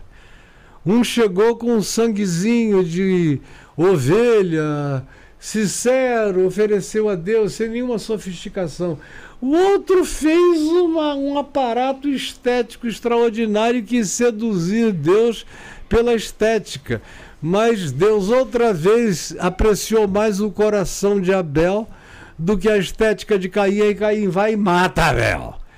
Aí você vai seguindo essa história de Adão, é a história da gente. Agora, Jesus é chamado por Paulo em Romanos 6 de o um segundo Adão. E aí ele diz: se no primeiro Adão todos morreram, no segundo Adão, todos são vivificados dentre os mortos.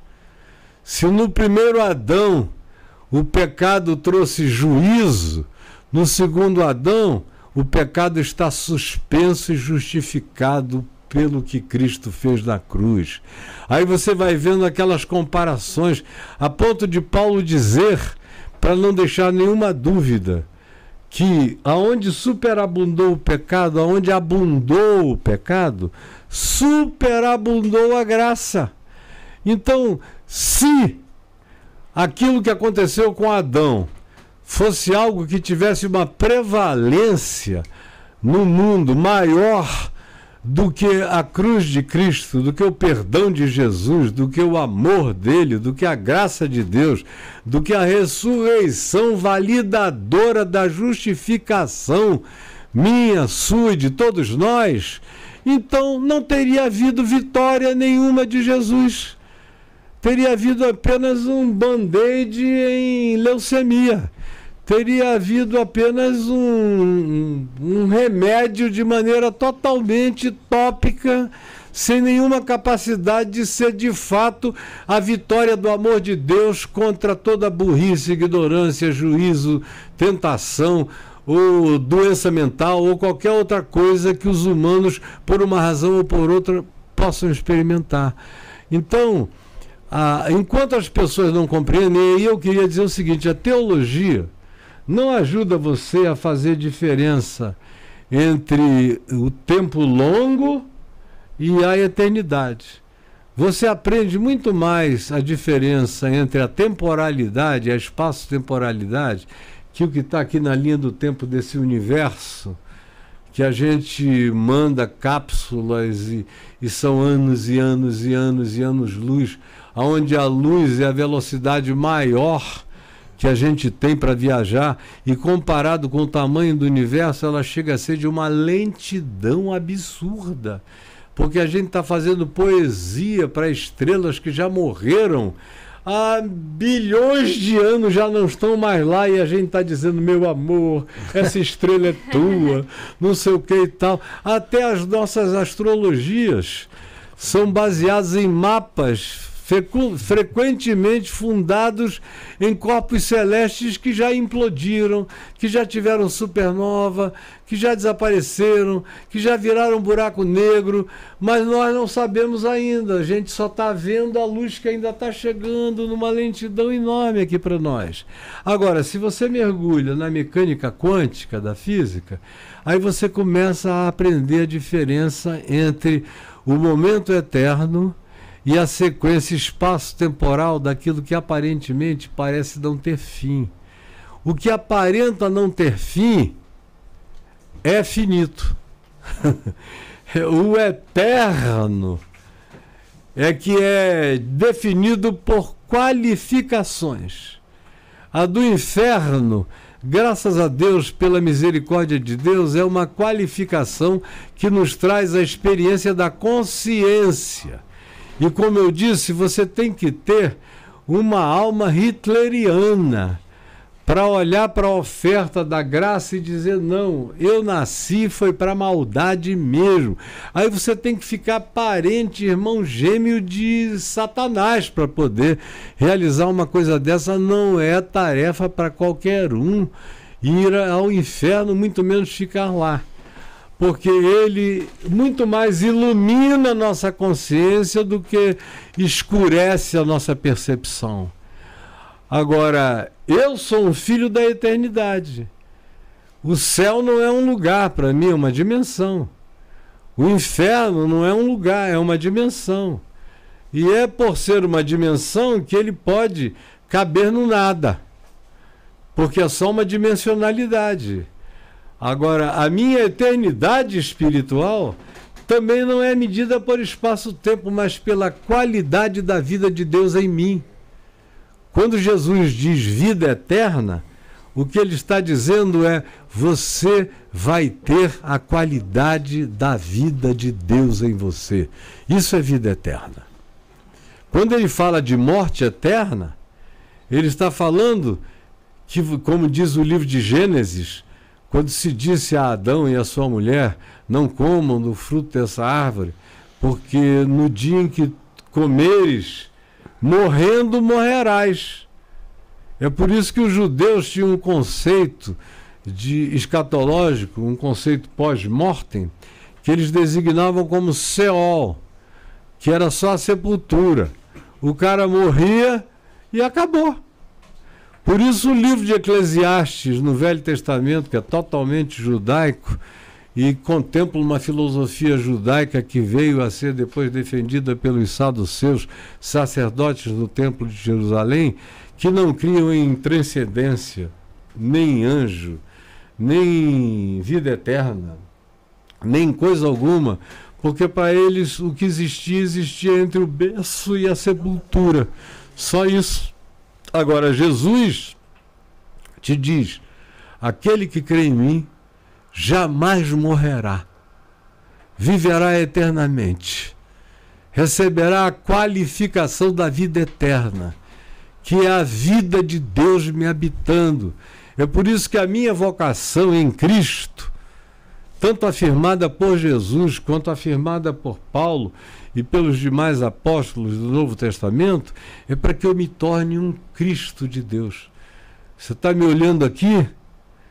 eu vou partir desse mundo, vou entrar em glória sublime e vou me tornar um Cristo de Deus do universo. Essa é a minha vocação, por isso se diz que Jesus é o primogênito entre muitos irmãos. Por isso se diz que a nossa vocação é nos tornarmos semelhantes a Ele, porque haveremos de vê-lo como Ele é. E a gente não está falando do Cristo que foi morto, da, do Jesus que foi morto na cruz. Jesus tem dois mil anos de idade, agora o Cristo é eterno. Jesus tem dois mil anos. Jesus era o Cristo que se encarnou há dois mil anos atrás para a percepção e para a cognição humana, para a história humana. Agora o Cristo, o Cristo não tem começo de dias nem fim de existência é o Alfa e o Ômega. Ele é aquele em quem todas as coisas são e subsistem. E eu sou chamado e vocacionado para me tornar exatamente semelhante a Ele. Esse é o teu chamado. Você não foi chamada para que se ponham flores sobre uma sepultura, se chore muito e diga: ai meu Deus, uma menina tão linda passou, morreu, acabou. Não, você não tem fim. Você vai viver para sempre. E não é um para sempre espaço-temporal com mensurabilidade espaço-temporal. É o eterno que vai te habitar, que já te habita. E você é uma Jesusinha que vai aprender a crescer. Quanto mais fé você tenha, mais você vai se desenvolver. E essa fé, respondendo a pergunta que eu não respondi aquela hora, não é nada que tenha a ver com sensação, nem com emoção. Imagina se a fé fosse uma emoção, uma sensação. A gente ia amanhecer com fé, meio-dia a gente estava sem fé, à noite a gente estava ateu, porque a nossa sensação e as nossas emoções são fluidas, são circunstanciais para a maioria das pessoas. É difícil você encontrar uma pessoa que cresceu e amadureceu, como Paulo, que diz em Filipenses que ele aprendeu a viver contente em toda e qualquer circunstância, sabia ter tanto quanto sabia não ter, sabia ser honrado tanto quanto sabia ser humilhado, sabia ter fartura tanto quanto sabia viver com escassez. E ele termina dizendo: Tudo posso naquele que me fortalece. Agora, isso não tem nada a ver com emoção nem com sensação. Jesus disse no jardim do Getsemane: A minha alma está profundamente triste até a morte até o inferno da agonia. Agora, ele não perdeu a fé em momento algum, ele sabia que tinha que atravessar aquilo. Você me perguntou, você já perdeu a fé? Não, e nem perderei jamais. Porque ela não é fundada em emoção, nem em sensação, nem coisa alguma. Emoção a gente tem, elas variam. Tem dias que você acorda muito mais tomado ou por hormônios ou empolgações ou boas notícias, fica quase que como uma águia voando sozinho. Tem outros dias que você recebe topadas desde cedo, trancos desde cedo, o teu corpo se cansa, a tua mente se exaure, você fica cansado. Você tem dias que você diz, Senhor, quem me dera eu pudesse partir logo hoje para entrar nisso que não tem mutabilidade, nisso que é a minha vocação perene de eternidade em ti. Mas nem por causa disso alguém perdeu a fé. Porque a fé não é a sensação de coisas nem a emoção de coisas. É diferente do estado de espírito. De totalmente para além e transcende a isso tudo. Sobre a fé, o livro Epístola de Hebreus, no capítulo 11, verso 1, diz: Ora, a fé é a certeza certeza das coisas que se esperam e a firme convicção de fatos que se não veem. Então eu posso não estar tá vendo nada, mas eu sei. Nossa, que lindo, pastor Caio. Lindo, me respondeu uma coisa muito importante. eu sei. Eu sei bilhões de coisas que eu não vejo. É como Paulo diz, atentando não para as coisas que se veem, mas para as coisas que se não veem, porque as coisas que se veem são temporais, mas as coisas que não se veem são eternas. Então é uma questão de você escolher. Fé é um dom de Deus que coincide também com uma decisão de escolha humana. E quanto mais madura você fica na sua escolha e na consciência de que a fé não tem vinculação na independência com a emoção, sensação, bem-estar, gostosura ou cafuné, é que você de fato desenvolve essa fé que atravessa a vida, a morte, o fogo, o luto, seja lá o que for. Eu já passei por grandes perrengues, não foi só pela morte de um filho amado de 22 anos. Eu já passei por coisas inimagináveis que eu não tenho nem tempo para contar aqui. Por traições e traições de gente que eu confiava de todo o meu coração. que mentiu contra a verdade, que te jogou nas piores circunstâncias, que te fez pagar preços inomináveis e impensáveis. E a fé me salvou de tudo que armaram contra mim e me salvou de algo pior ainda. Me salvou de ficar com ódio, com ressentimento, com mágoa, com amargura, desde eu não me lembro, mesmo antes de eu me converter, foi aos 18 anos de idade, eu não tenho uma única memória de ter dormido um dia na minha infância, nem em tempo algum, com raiva de ninguém. Não tenho memória de ter odiado ninguém. Eu tenho memória de ter ficado com raiva, era bom de briga, jiu-jiteiro da pesada, arrebentei muita gente. Às vezes eu estava em cima do cara arrebentando todo ele. Eu olhava e dizia: O que, que eu estou fazendo? Me perdoa, cara. Desculpa, porque eu tinha só momento. Mas eu não alimentava.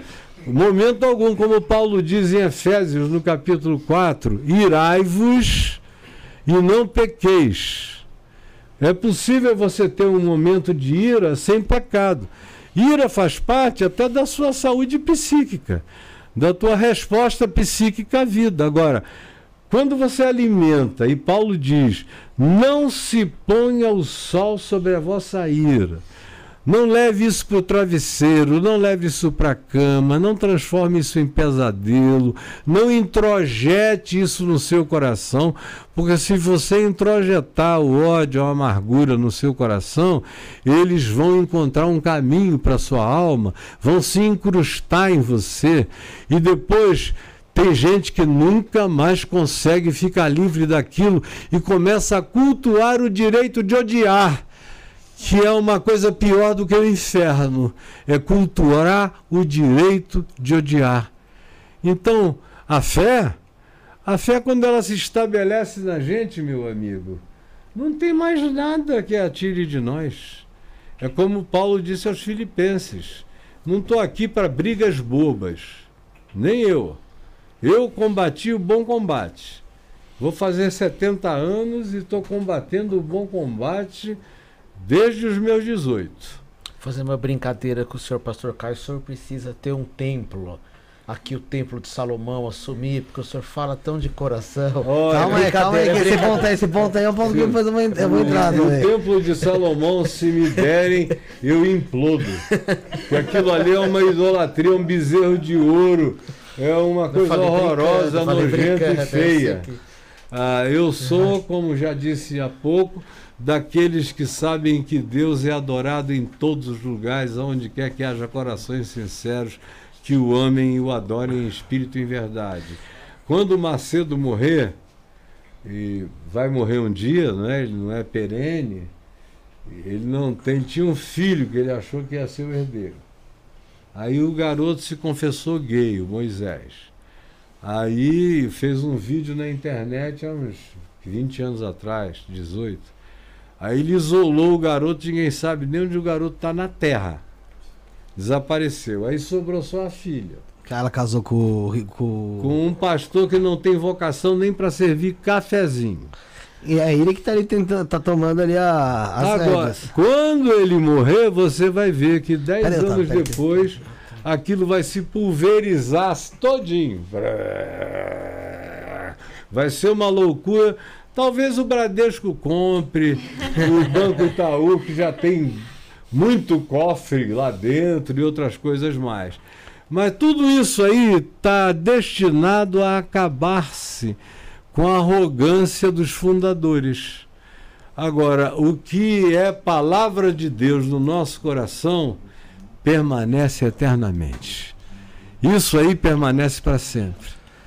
E eu vi que você tem um coração sensível. Quando eu vi lágrimazinhas nos seus olhos, me deu vontade de me levantar daqui e te dar um beijo, minha filha. Você tem que idade? 23. É menina, é mais nova do que a minha neta mais velha. Inclusive, pastor, ó, se puder olhar para essa câmera aqui, o pai dela é pastor, pastor Maurício Xavier, mandar um abraço para ele aqui. Ah, é? Pastor Maurício Xavier, a sua filha é linda de 23 anos, uma gracinha de Deus. E que Deus te abençoe, meu irmão. Viu? E espero que você não fique chocado com a franqueza das minhas opiniões. Ah. Porque eu existo para deixar os crentes todos com a cabeça, com o cabelo em pé, né? Mas tem que. Eu mas é- na paz, na paz. Meu- a minha casca não vem nem do neolítico, vem do paleolítico. Então, pode jogar pedra, fazer o que quiser, eu não sinto nada. Tamanha a minha convicção de fé. Se você quiser falar sobre o- os discos voadores, Isso, mas vamos falar sobre eles, mas. Ô, ô José, ó. Joga o Mãe Amor aí, porque. Galera, a Mãe Amor é uma escola de formação terapêutica e yoga, tá, galera? Então, assim, eles têm diversos cursos dentro da formação terapêutica lá na, na Mãe Amor, mas hoje, especialmente, eu queria falar sobre a yoga e para isso tenho aqui o nosso querido Otávio Leal para explicar pro pessoal mais eh, adentrar um pouco o que, que é a yoga lá dentro da Mãe Amor. Como é que é esse aprendizado de yoga, Otávio? É, eu cito que o, o Fala um pouco mais yoga- perto, claro, claro. que o yoga é, é o que o pastor Caio está falando de um, de um outro jeito, de maneira tão ilustre, né? Que é cuidar do corpo, respirar. uhum, É, o pastor Caio fala muito das pessoas que querem seguir Jesus, de fazer evangelho em casa. Às vezes o Isso. caminho é solitário, né? E o É. yoga, eu, eu sou um espiritualista uhum. independente, eu chamaria, mas eu, eu digo que Buda me ensina a ficar em silêncio. Uhum. Jesus me ensina tudo isso que você falou. é meu- Eu sou um fã. É, e, e- então, eu trabalho com yoga há 35, eu tenho 60. Uhum. E estudei lá no Rio. Tenho casa em Visconde de Mauá, no É Rio. É, tenho casa lá que é um paraíso. É, Mauá é uma É, maravilha. É uma maravilha. E lá que eu comecei a aprender yoga e a nossa formação lá é bem pra valer mesmo. É da Eu uma ia muito a Mauá é, no tempo da maluquice hippie Sim, é, eu também. e- Roberto Freire. tal. Eu andava por ali naquele Sim, tempo. mesma dos- época. As dezenas de tarugos e tudo O mais. que, que é né? tarugo? São os baseados grossos. no estilo Bob Marley, entendeu? Eu, eu sempre fui muito careta, pastor. Nada contra, assim, mas Eu, você- não, eu, é? eu nasci muito doido, meu irmão. É, eu não devia ter. Eu nasci muito doido. E, e, a, e a Mãe Amor. E, e a Mãe Amor é, ajuda a patrocinar esse Ah. programa, né? Que é essa escola de yoga. E, e já tô com eles, com os meninos há muito tempo, mas. é, você foi uma pessoa que eu pedi licença para estar aqui, de tantas Ô, entrevistas. é, e tô vida. assim, te admiro demais mesmo. Amém. E Mas, é Otávio, isso. não vamos esquecer de falar da yoga. É um curso de presencial lá é de yoga. semipresencial. Semipresencial, mas duração de 12 meses, é É, isso? mas que quem dá é minha companheira, Sim, ex-companheira, sim, a. Juliana, que dá Sim. aula de yoga, né? Dá essa formação e Sim. que é meditação, silêncio, as posturas físicas, a Eu tenho uma filha e duas netas que fazem yoga ai que delícia. para grande benefício delas. São todas cristãs do Evangelho, do amor de Cristo. Aí me perguntaram, escuta, a yoga, eu digo, não tem nada a ver. Você vai respirar melhor, Sim. você vai encontrar posturas mais saudáveis, você vai ter um melhor foco, você vai ter concentração muito Uhum. melhor. Não tem como te fazer mal, é um exercício que trabalha para dentro e para fora. Sim. Agora, qual é o mal que pode fazer? Agora, tem crentes que, porque a yoga não foi inventada pelo apóstolo Paulo, eles dizem que isso é do diabo. É, já ouvi muito isso. Pelo amor de Tem- Deus. a, a yoga ela não tá ligada à, à religião. Não, é né? uma filosofia. Exatamente. E É. dentro da Humana e Amor tem vários outros cursos e formações lá. Tem, a, tem o Tantra, a Astrologia, o Reiki, o Renascimento, que é uma técnica de respiração muito interessante. Que, como a, a Ananda falou aqui, a Larissa Ananda, É. é uma técnica onde você consegue remo- rememorar até coisas do útero da sua mãe. É uma, uma técnica muito legal. Eu tava vendo lá no, Ah, o no pastor site. Caio já deve ter feito isso, muito aquelas Regressão. respirações. Não, aquelas respirações. Ah, eu já fiz. É, é.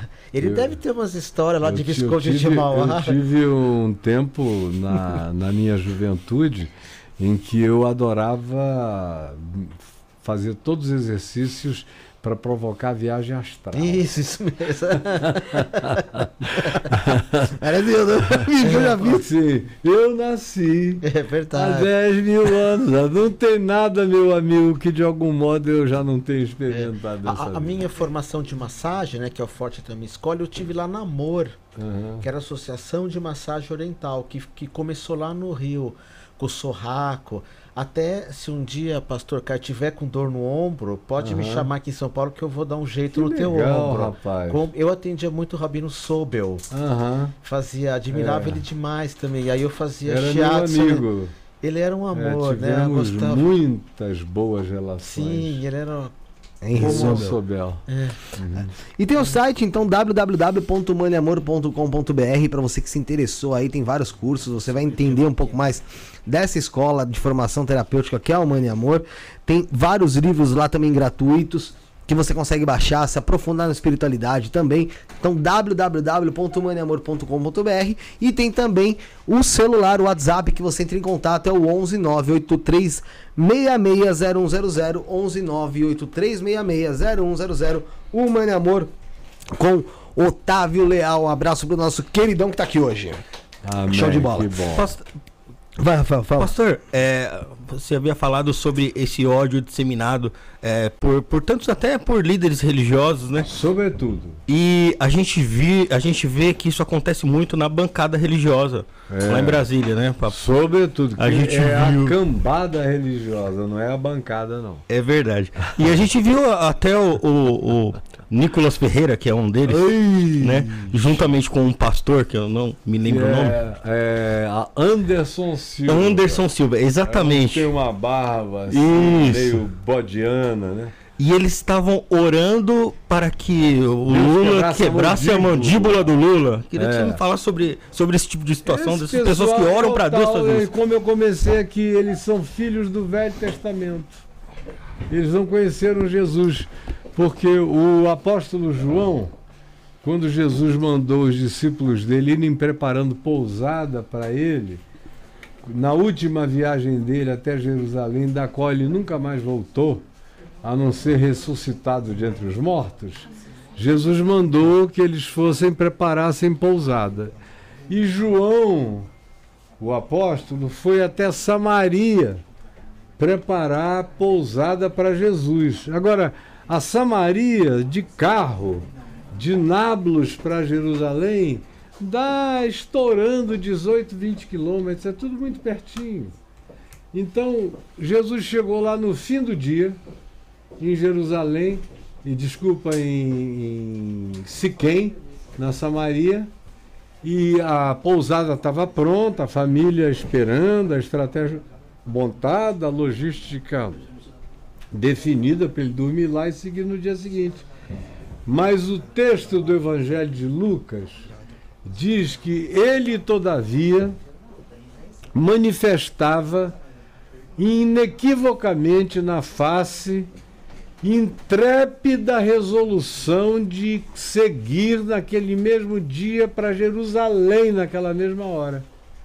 Aí João, como não tinha peito para ficar para brigar com Jesus, que negócio é esse, não sei o que e tal, o cara sempre transfere para o mais fraco.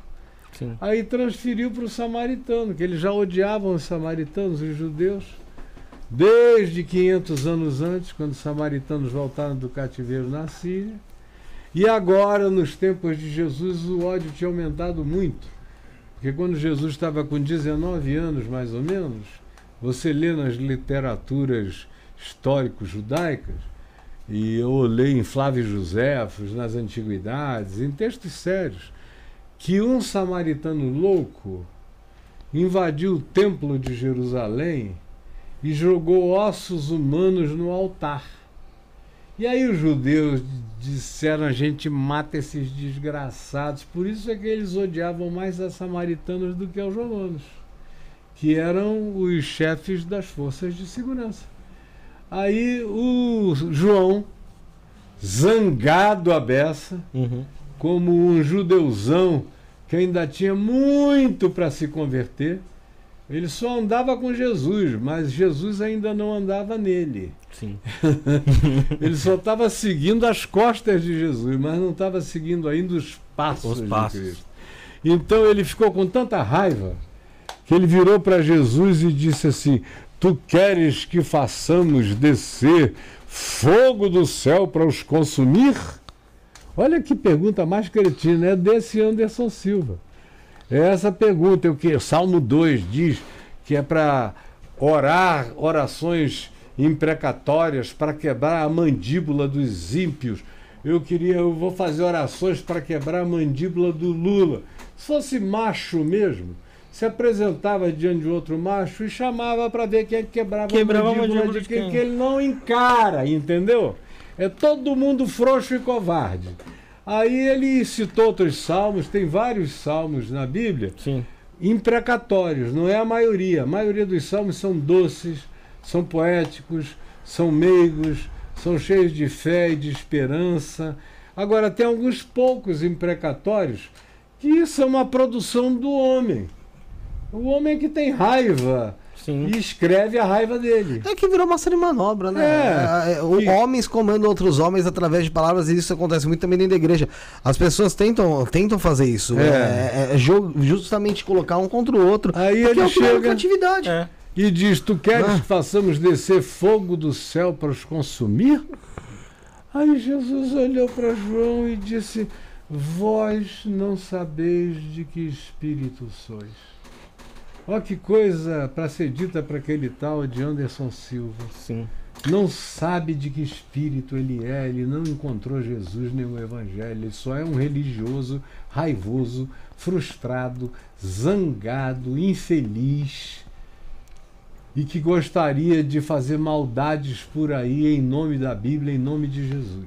É assim que Jesus é usado ultimamente. Aí, pois bem, vós não sabeis de que espírito sois.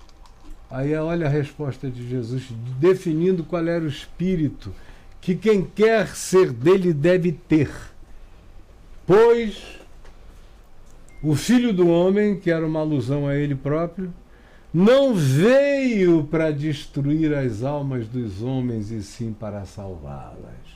Depois disso tinha que acabar a palhaçada inteira, né? Sim. Dos eu não precisava evangélicos, ter- do Arminha, É que, é que de hoje, 18 para cá, hoje virou, toda essa loucura hoje que está por aí. Hoje virou uma loucura tão grande que eu arrisco a dizer que se você se voltasse, se voltasse no tempo com esse com o nosso tempo atual misturado e colocassem de novo lá pro povo escolher entre Lula e Bolsonaro ou Jesus, o pessoal escolher soltar Lula e Bolsonaro, ou Bolsonaro. Não, eles iriam ignorar Jesus. soltar o Bolsonaro. Não, mas entre Lula e O Bolsonaro, Bolsonaro é um barrabás contemporâneo.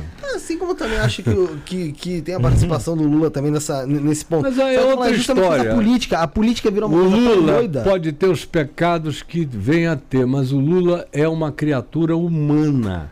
Não, mas eu não tô O Bolsonaro é um ser inumano, desumano e qualquer outra adjetivação que descaracterize humanidade. Você acha que o Bolsonaro ele é passível do inferno que você estava comentando aqui agora? Não, ele já vive no inferno, né? O Bolsonaro, mental primeiro, ele é um inferno. dos maiores covardes que eu já conheci. Se você botar o Bolsonaro no escuro ali, sem a trupe dele em volta, e ele encontrar comigo eu bater o pé, ele corre. É frouxo que não acaba mais aquele cara ali. Ele é o rei da transferência. Ele queria explodir os quartéis.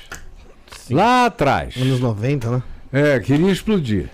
Queria explodir o Guandu, o serviço de água da cidade do Rio de Janeiro, para conseguir salários melhores para os colegas dele. Aí, quando o bicho pegou, na mesma hora ele botou o galho dentro. Ele sempre bota o galho dentro. Ele perdeu a eleição. Um dia antes, ele já tinha ido embora.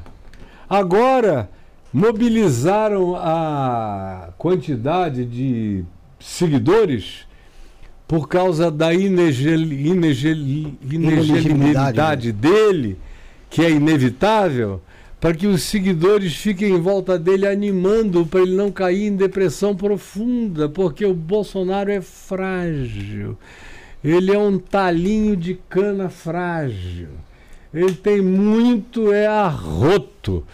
Mas tem que ter gente para fazer couro com o arroto dele, porque sozinho ele não arrota, não. Pastor, deixa eu aproveitar isso que o senhor está falando. É, aí a outra pergunta parecida com a da fé, que é a questão do perdão, né? O perdão também é um exercício diário, não é? Uhum. Porque é, acho que todos nós já fomos traídos aqui, já fomos feridos, né? E, as- e esse perdão toda hora parece que vem nos visitar, né? Uhum. É, eu, eu vejo que o senhor fala dessas questões políticas com muita sapiência, mas interiormente isso não é algo que, Não. que te. Eu só fico é triste de ver esses crentes que dizem que são de Jesus, Ah, que dizem que são cristãos do Evangelho, seguirem um cara que tem o espírito de um anticristo. Porque o Bolsonaro é tudo menos alguém que resplandece o espírito de Cristo. Uhum. E a- essa igreja que está aí também não conhece Jesus. Mas é por causa daquilo lá, de pessoas que usam o nome de Cristo para poderem se autopromover É ou para pregar. Faz Uma verdade que 1.700 não- anos que o nome de Jesus vem sendo usado pelo cristianismo para cometer as piores barbaridades. A Alemanha de Hitler era toda luterana, meu amigo. Era toda cristã. Ah, ele era católico, não era? É cristão. toda. Então, o cara me dizer que ele é do cristianismo ou não é do cristianismo, não está me dizendo absolutamente nada. Eu prefiro conhecer um indiano que trata bem a mulher, que ama os filhos, que reparte o pão com o faminto, que tem a consciência tranquila, que não guarda ódio no coração. Esse aí é meu irmão. Esse aí é discípulo de Jesus, ainda que não conheça o nome Jesus. J-E-S-U-S, que é só um nome na boca dos cristãos. O nome Jesus é só um apelido para o ídolo religioso deles. Mas o conhecimento de Jesus, a maioria não tem e não sabe. É igual João, como eu citei há pouco. Queres que façamos descer fogo do céu para os consumir? Aonde você vir esse espírito da oração imprecatória, eh, eu estou amaldiçoando. Jesus disse: abençoai e não amaldiçoeis nunca. O apóstolo Paulo, a mesma coisa, abençoai e não amaldiçoeis. Um indivíduo que se diz cristão e amaldiçoa, ele está fazendo magia negra contra a própria alma dele. Ele está invocando o que de pior pode acontecer sobre o próprio ser dele. Não é sobre o outro, não. O outro vai embora com a graça de Deus.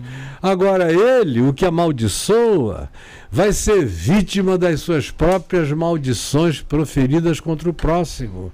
Como esse garoto aí que eu falei, Anderson Silva, está querendo fazer oração de salmos imprecatórios para destruição dos inimigos de Deus na terra. Tudo Velho Testamento. Tudo aquilo que não passa no teste de Jesus, que não passa no filtro de Jesus, que não passa na hermenêutica de Jesus, na chave interpretativa de Jesus. Porque tem uma coisa só para eu terminar aqui rapidamente, depois vocês perguntem o que queiram, mas eu finalizo esse pedaço dizendo o seguinte: uma das coisas nas quais eu dou ênfase é em Jesus como chave interpretativa, como chave hermenêutica. Se você tem uma Bíblia, ganhou a Bíblia, ela vai do Gênesis ao Apocalipse, e você anda com ela no peito, e você não tem discernimento, a, a sua chance de se tornar um esquizofrênico é enorme. Tanto é que 70% dos que estão em clínicas psiquiátricas no Brasil são oriundos das igrejas evangélicas. Porque o Velho Testamento manda descer o cacete. Jesus vem e diz perdoa. É um conflito interno. E é uma coisa insuportável, não dá para conciliar. O pessoal compra o pacote. É completamente inconciliável. Mas aí, como eles não conseguem explicar Jesus à luz de Moisés, e nem tampouco Moisés lendo Jesus, Eles dizem, nós já não precisa entender nada disso, basta declarar que esse livro é a palavra de Deus. Aí eles abrem e aonde cair, eles dizem, isso é o que Deus está me falando hoje, vai e abomina o teu irmão que não quis andar contigo. No Velho Testamento. Está cheio de coisas no Velho Testamento que não cabe no Evangelho de Jesus não coube, não caberá jamais. Muita coisa contra a mulher, né, pastor? Ih, meu Deus, a, a pobre da mulher, a pobre da mulher, inclusive, porque quando Jesus é a chave hermenêutica, deixa eu te explicar o seguinte, ó, deixa eu pegar teu livrinho aqui. Não, esse é meu, mas é, pode esse é pegar, é seu? Pode pegar. Tá bom, faz de conta que isso aqui é uma Bíblia. Aí você tem o Velho Testamento é a maior parte para cá e aqui tem o Novo, nesse pedacinho aqui certo?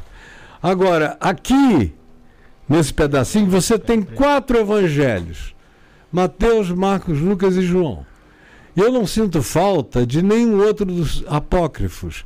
Evangelho de Maria Madalena, de Tomé, de Bartolomeu, de Filipe, de não sei o que. Eu já li todos, mas são muito tolos, bobos, escritos 300 anos depois, uhum. 280 anos depois, a partir de filosofias gnósticas dos três, quatro tipos de variações gnósticas, ou de perspectivas teológicas judaizantes, que queriam fazer um híbrido de Jesus com Moisés. Imagina que coisa mais horrorosa, né?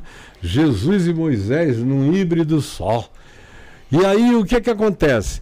Como tem os quatro evangelhos aqui, depois dos quatro evangelhos, vem o livro de Atos dos Apóstolos e as cartas de Paulo, Pedro, Judas, Tiago, João, e por aí, aí eles dizem, bom, quem acha que entendeu melhor, diz, tá, então tá bom. Eu vou, o Velho Testamento eu vou ler como instrução histórica. Para saber o que, como era no tempo passado do judaísmo, eu vou ler como instrução histórica. E tem alguns salmos legais demais que a gente também adota porque não faz mal a ninguém, é doce, é suave e tudo mais. Mas ele diz, no entanto, de Mateus para frente, no Novo Testamento, tudo é palavra de Deus. Não é, Caio? Eu digo não, cara. Palavra de Deus é Jesus. Só houve uma palavra de Deus. É o Verbo que se fez carne e habitou entre nós, cheio de graça e de verdade. Nós vimos a sua glória, glória como do unigênito do Pai. É Jesus. É o Cristo em Jesus. Os quatro evangelhos me dizem o que Jesus fez, ensinou, gestuou, praticou, ou seja, encarnou. Agora, Paulo não era Cristo. Paulo disse coisas lindas que ele discerniu de Jesus e entendeu coisas que estavam para além do que o tempo dele aceitava como prática. Por isso ele escreve aos Colossenses e diz que em Cristo não há nem homem nem mulher, não há escravo nem liberto, não há judeu nem grego, nem celta, nem cita, nem diferença étnica, nem de gênero, nem de nada disso.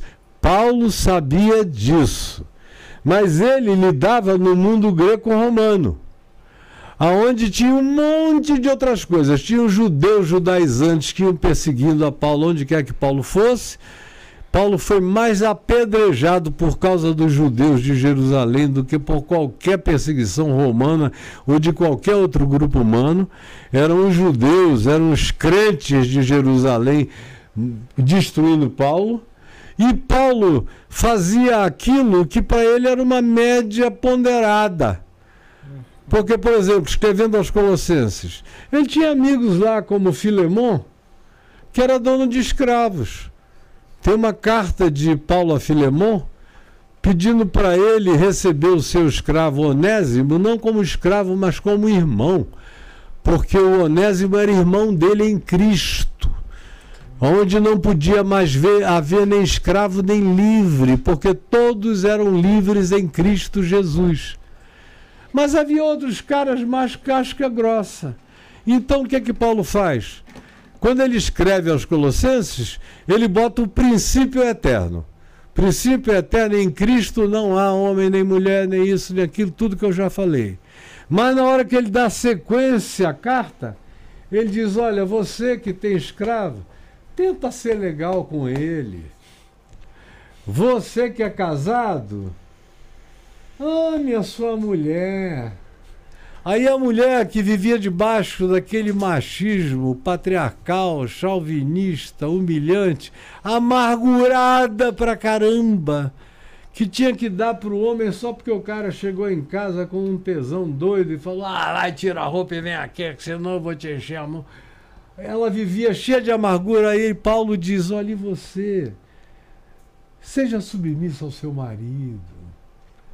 Aí, aquilo que era circunstancialmente algo aplicado ao contexto do primeiro século, do mundo greco-romano, mas que não tinha nada a ver com o princípio universal de Jesus, que quando a gente ficasse mais maduro, maior, mais evoluído, a gente deixaria tudo aquilo, assim como a escravidão acabou, Sim.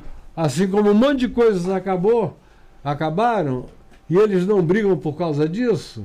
Mas fica lá o Andrezinho Valadão, lá em Orlando, na Flórida, dizendo: homem é homem, mulher é mulher, a mulher, o homem é o cabeça, a mulher tem que obedecer, tem que fazer isso, tem que fazer aquilo, porque ele é filho do primeiro Adão. Ele não é filho de Jesus, o segundo Adão, aonde a grande mulher do segundo Adão não é Eva, é Maria, que ficou grávida sem que o anjo Gabriel comunicasse ao marido dela. Olha só que amoralidade. Veio, visitou a menina e disse: Olha, você foi escolhida para ser a mãe do Salvador. Aí ela não disse: Escuta, deixa eu falar primeiro com o meu noivo, José, nem com papai, nem com mamãe. Deixa eu falar primeiro. Ela disse: Eis aqui está a tua serva, Senhor, que se cumpra em mim conforme tu queres. Diferentemente de Eva, sobre a qual se diz: O teu desejo será para o teu marido. Isso tudo é Velho Testamento. Morreu na cruz, morreu em Cristo. Em Jesus é outra situação que se define. Então, não tem diferença. O judeu não é melhor do que o grego, do que o cita, do que o celta, do que nenhuma outra etnia de nenhum lugar. É só um outro ser humano, como Paulo diz. Se eles receberam compreensão primeiro, ótimo para eles. Bom. Prestem atenção, porque Sim. quem recebe entendimento em primeiro lugar vai receber cobrança mais séria do que qualquer outro. Então, É, junto com os privilégios, vem grandes pesos e responsabilidades. A, a escravidão acabou. Você não viu nessa campanha agora dos crentes com o Bozo ninguém defendendo a volta da escravidão, porque seria demais, né? Sim. Mas a subserviência da mulher, eles não querem largar isso Não. de jeito nenhum. Tratar mal o gênero diferente, a escolha sexual, a escolha emocional, a escolha afetiva, eles continuam fazendo a mesma coisa, embora em Cristo não haja nem homem nem mulher, nem diferença de gênero. Cada um tem a liberdade de ser quem é, de escolher viver ou de aceitar a natureza que herdou. Fala-se tanto da importância da família, mas só da família que ele disse a família, né? Não da, da- das famílias que realmente existem, né? É, e por exemplo, Jesus foi um que violou esse negócio da família Tradicional. tradicional. Porque quando ele estava morrendo na cruz, Maria, mãe dele, estava lá. E havia irmãs dele lá, havia parentes dele lá. E o que é que ele faz? Ele vira para Maria, mãe dele, e diz assim, apontando para João, o apóstolo: Mulher, eis aí o teu filho. E Maria tinha um monte de filhas e de filhos. E diz para João, que tinha irmão, tinha pai, que era dono de uma indústria pesqueira na Galiléia, e diz para João: Eis aí a tua mãe. E o texto de João diz: Daquele dia em diante, João a levou para casa. E a tradição diz que Maria morreu em Mileto, sendo cuidada por João até o fim da vida dele. Que família é essa? Quando tinha Virou tanto DNA mãe. familiar em volta, aí vem Jesus e constrói uma nova família. Acho que falta o pessoal entender que família não é. Não, não depende de realmente de gênero, depende de amor. É claro. Só o amor. Você Eu pode ter tenho- uma família sem ter uma, uma relação afetiva, sexual, sei lá, com uma pessoa. Você pode viver bem com uma pessoa sem. Como Sim, a, a nossa musa que sentou aqui há pouco falou que ela tem muita alegria na minha vida por eu ser pai de tantas milhões de pessoas. Eu sou. Eu sou amado como se eu fosse pai de gente que eu nunca encontrei. Estão falando aqui muito. do- nós estamos vendo com as pessoas. De É, gente que eu nunca encontrei, mas é. que eu amo. É. Agora, eu gerei alguns filhos, adotei uma filha, e quando eu casei com a minha mulher, que já tinha três filhos, os três filhos dela se tornaram meus. Seus filhos também. Aí Jesus levou um deles, o sétimo, para os céus. Eu hoje tenho seis. E eu não consigo fazer diferenciação de nada. E nem eles, entre eles próprios. Eu vou vendo cada vez mais como eles se conjuminam, se unem, Isso é se muito bom. Porque, de fato, a, a imposição da fraternidade de DNA é um despotismo da natureza. Agora, os grandes e mais profundos seres da nossa família são pessoas que nasceram frequentemente longe de nós, com cor diferente, com pais distintos, mas a gente escolheu pelo livre-arbítrio do amor e da afinidade Sim. viver com aquelas pessoas. É como a esposa. Sim. A esposa eu não sabia nem que ela existia. Aí de repente um dia eu encontro com aquela mulher, me enlouqueço por ela, ela por mim, aí ela diz, eu não sei mais viver sem você, eu digo, nem eu. Sem você a gente se une, morre juntos, vive 50, 60, 70 anos juntos. E onde é que o gênio entrou nisso? Nada. Às vezes nem nos filhos que tiveram, porque ela é infértil, ou ele é infértil, adotaram três filhos, ou negros, ou morenos, e às vezes eles são louros de olhos azuis. Mas aquilo aí não é uma família? Acho que é. Pelo amor de Deus. Acho que é. Tem que ser muito estúpido para pensar diferente. Pastor, vou fazer, dar mais um recado pro pessoal. José, taca Vinache aí na tela, que aí depois vai sobrar um só aí, que eu tenho, tenho algumas perguntas aqui ainda pro pastor Caio Fábio. Vamos, põe a Vinache aí. Ah, isso é verdade. Enquanto isso, galera, inscreva-se no canal. Tem o canal do pastor Caio Fábio também tá aqui na nossa descrição. Primeiro item para quem é, prova- provavelmente já conhecia ele, mas tá acompanhando aqui, tá gostando, veio aqui nosso público. Se inscreve lá também, que tá, tá sempre tendo conteúdo. Bora lá, José. Todo dia. Vai lá, Vinache. Portal triplo de riqueza. Boone, Série e Belial são diamonds que vão te trazer muito destaque. Você estará mais aberto e proativo para fazer novos negócios, parcerias e fechar vendas. As pessoas serão atraídas a você e ao seu negócio. Você aproveitará o fluxo de movimentação que os diamonds e suas legiões farão na sua vida, e o resultado será sucesso e riqueza. Boone promove riqueza e destaque. Série promove abundância material e agilidade. Belial promove status e ascensão financeira. Rito coletivo, 300 reais. Firmado por 30 dias e um pedido.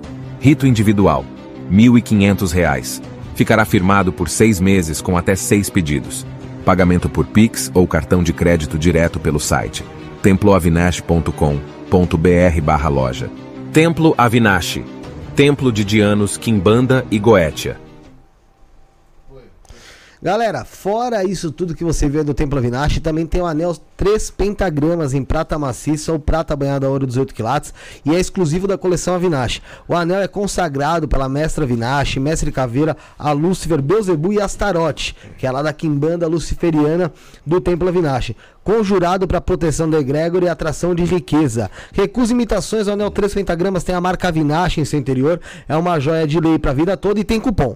Isto não é, sem o tio, isto não é, você usa o cupom e ganha 5% de desconto. Adquira agora o anel e outras joias magísticas em www.avinache.com.br. Avinache é A-V-I-N-A-S-H. Um, um abraço para a mestra Avinache e para o mestre Caveira. Pastor, Hum. tem uma pergunta é, específica com relação a.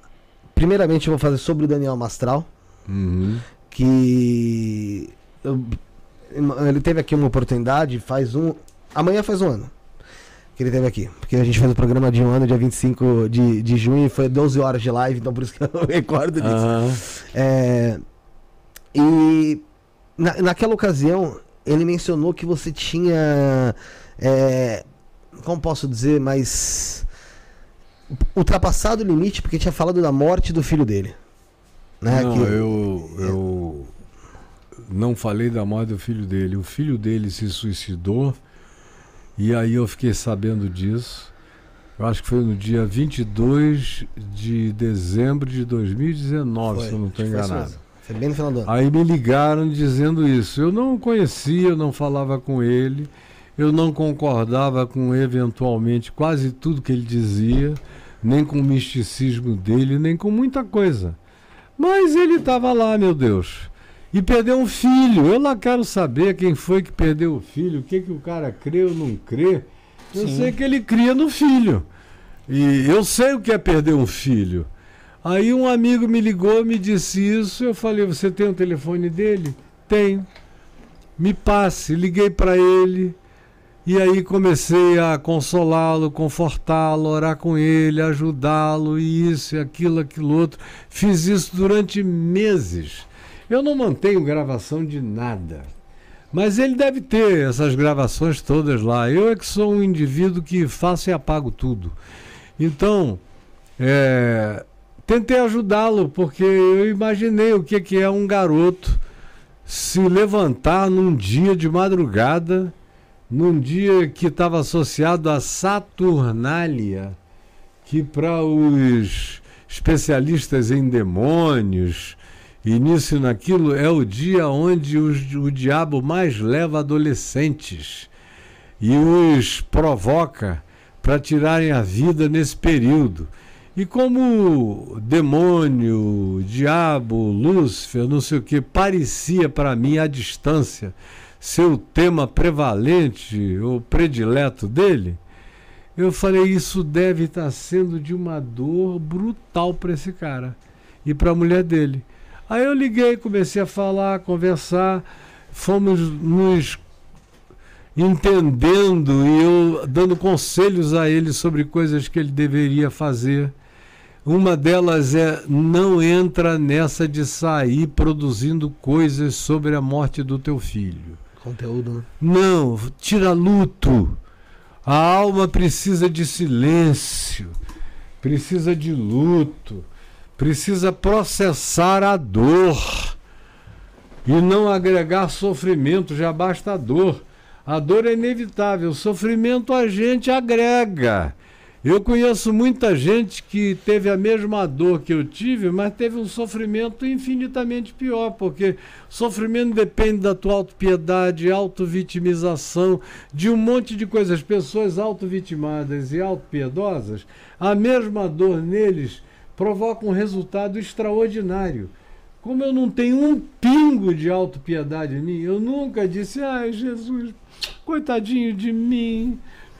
Ai, meu filhinho, eu dei a minha vida toda por ele. Ele foi. Eu não tenho pena de mim, eu nunca tive. Eu fui ensinado por um pai que cresceu sem autopiedade e que me ensinou a não ter nenhum tipo de autovitimização. Tudo que eu fiz na vida errado eu não transferi para o diabo, nem para Deus, nem para a mulher gostosa com quem eu fiz o que eu não devia ter feito, ou qualquer outra coisa. Quando diziam, ai meu Deus, mas também aquela mulher muito tentadora, eu digo, não. Eu é que dei em cima, eu que peguei, eu é que comi, o, o pecado é meu, a responsabilidade é minha, eu não tenho absolutamente ninguém para transferir. Aí eles vinham e diziam, não, mas a pomba gira, tá só. Eu digo, ela está girando em volta dela mesma, porque não é em torno de mim. O tesão é meu, eu vivo com as minhas consequências em todas as coisas que eu faço. Então eu aconselhei a, a fugir da autopiedade, da autovitimização, porque eu disse já basta essa dor atroz de um cara que põe com 15 anos a, a, o pescoço na linha do trem, deixa o trem passar, degola a cabeça, fica para cá e o corpo fica para lá. Terrível. É um negócio assim né? indescritível. É uma coisa que é pior do que Auschwitz, porque em Auschwitz eram outros fazendo mal. Agora, ali não era o filho dele, sem suportar mais viver. E entre outras coisas, porque era gay e tinha medo de não ser aceito pela família, pelas pessoas do ministério dele, o garoto sacrificou a própria vida no meio desse sofrimento.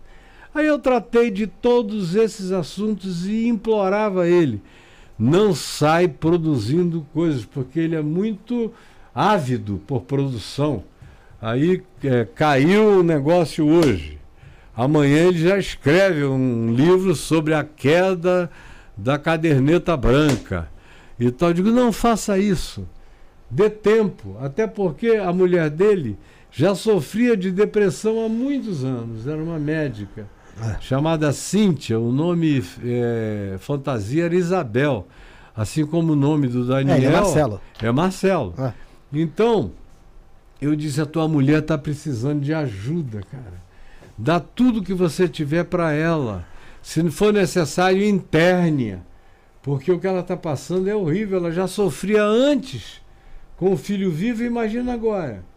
Aí logo depois ele veio e me disse que tinha feito o Diário do Filho, publicado um livro feito não sei o quê, em menos de um que mês. Que era para infanto juvenil, alguma coisa assim, É, em menos de um mês. Eu falei, que isso, cara? Eu tenho um filho que morreu em 2004. Até hoje eu não publiquei nada a respeito, porque provavelmente as coisas que eu escrevi sobre a morte dele ainda precisam amadurecer um pouco mais. A gente não tem que ter essa pressa toda. Jesus ressuscitou dos mortos, mas o evangelho mais recente que a gente tem perto da ocorrência foi escrito 25 anos depois. E não tinha nada mais importante do que contar aquela história. Então, Sim. calma. Por favor, essa pressa faz mal para o espírito, para a mente, para a alma, para tudo. Era tudo que eu conversava. Você conversava com ele, aconselhava. Aconselhava, uhum. por aí foi embora. Aí nós nunca encontramos. Às vezes que eu vinha a São Paulo, propus que a gente encontrasse, ele não pôde. Teve uma vez que eu quis encontrar com a esposa dele, porque eu estava infinitamente mais preocupado com a esposa dele do que é, com ele. criando, fazendo o, o, contrário do que você aconselhava no caso. Né? No caso, e eu via que ela estava numa fragilidade enorme, que ela era a próxima candidata potencial à morte e ao suicídio. E uma mulher que, como médica, tinha acesso a todo tipo de medicação que quisesse, me dava muita agonia que ela não suportasse aquele peso. Nunca nos encontramos. Mas aonde quer que eu estivesse num podcast no passado, aqui, ele estaria assistindo aí, mandaria um recado aí, diga para o meu amigo Caio Fábio que eu mandei um beijo para ele, não sei o quê, muito carinhoso. E eu retribuía, Deus te abençoe, Daniel. Tal, tal, tal, tal, tal. Aconteceu várias vezes. Isso aí tá gravado em tudo que é podcast, num monte de coisa. Cheguei a fazer uma live com ele na pandemia, depois da morte do filho. E tentando ser uma palavra de consolação para ele. Aí a coisa foi e eu não via ele nunca atender um único conselho de um cara velho, cansado, rodado, sofrido e que sabe o que é padecer. Ele botava o, a carroça na frente dos bois e saí atropelando a vida. E eu fui ficando angustiado, fui diminuindo os meus contatos, até que houve um dia que eu estava no meu programa, que é diário, o Papo de Graça, lá na 13 horas no, no YouTube, Uhum. e É de domingo a alguém. domingo? Hã? De domingo a domingo? Não, é durante a semana. Ah, tá. Segunda a sexta. É, aí, pois bem, aí alguém escreveu ali num chat daquele, seu amigo Daniel Mastral veio à minha cidade fazer esses cursos de, de demônio, possessão, não sei o que. Eu detesto isso, né? De- o demônio que se vire sozinho. Eu não dou ibope para satanás nenhum, para demônio nenhum. Se ele quiser, ele bote o billboard dele, o outdoor dele, porque de mim não tem divulgação. Meu negócio é Jesus e o Evangelho. Aí, pois bem, aí quando eu cheguei e aquele rapaz falou isso, e ele insistiu algumas vezes, o seu amigo, diz que é seu amigo, mas está aqui com a gente na nossa cidade só fazendo o que você não concorda e o que você não ensina e nem faz. Aí eu reconheço que eu não devia ter falado o que eu falei. Eu falei algo que, na minha mais profunda sobriedade, eu não teria falado. Mas me deu uma certa indignação naquela hora. E eu falei: não é meu amigo, não. Porque um amigo que não aceita um conselho, que não aceita uma opinião, que você dá todas as opiniões abalizadas, mas ele só faz o que quer, pode chamar de amigo, mas não é amigo. Então eu não posso considerá-lo meu amigo quando é uma via de mão, uma mão única. Sou eu dando conselhos que ele não cumpre. Então, mas eu não precisava ter falado isso. Eu podia ter ficado calado. É, ignorado, ele mesmo. É, lá, deixa pra lá. Aí chegou nele. Aí, não, ele estava lá no ar. Ah. Ele me assistia sempre. Aí ele fez um vídeo onde ele pegou um áudio meu Uhum. e onde eu disse no áudio, vários áudios, eu disse, ô meu irmão, como é que você está, meu amigo, no meio desse sofrimento? Que é o que você faria por qualquer outra pessoa a quem você está tentando ajudar. Sim. Mas não significa que tem uma fraternidade, intimidade, um vínculo, nada disso. Aí ele botou no ar, disse, olha como o reverendo Caio não foi verdadeiro, ele me chama de amigo e agora diz que eu não sou amigo. Aí falou umas coisas, eu respondi, não, eu já estava arrependido de ter dito o que eu tinha dito. Eu falei, deixa ele falar o que ele quiser, eu mesmo. Eu tenho cascas do.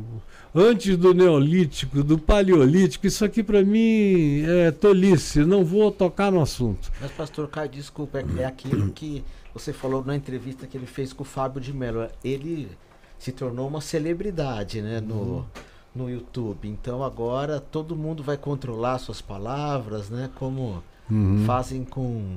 É, eu eu, perguntei isso pra Monja Coen, sabe? é, Se ela não gostaria de, de ficar isolada, de ter Uhum. os momentos de paz. Ela respondeu bonitinho, mas eu tenho. uhum. Mas quando ela sai na rua, não... todo mundo quer tirar foto. Foto, É. foto é... Aí, Mas- pô, só para concluir, Nesse caso teve a esposa dele, depois, logo depois, né? Aí eu Depois. queria falar com a esposa. Tentei várias vezes, tentei inclusive ao telefone, porque eu tinha pavor que acontecesse o que veio acontecer, porque para mim era uma tragédia anunciada. Aquilo ali, uma mulher naquele estado, com toda aquela medicação, com todas as overdoses, era questão de tempo. Poderia acontecer a qualquer momento. Aí eu fiquei quieto. E deixei passar, não respondi mais nada. Só um adendo, nessa época que, que a esposa dele faleceu, eu lembro que eu tava em contato, meio que contato com ele pra conseguir trazer ele pra cá.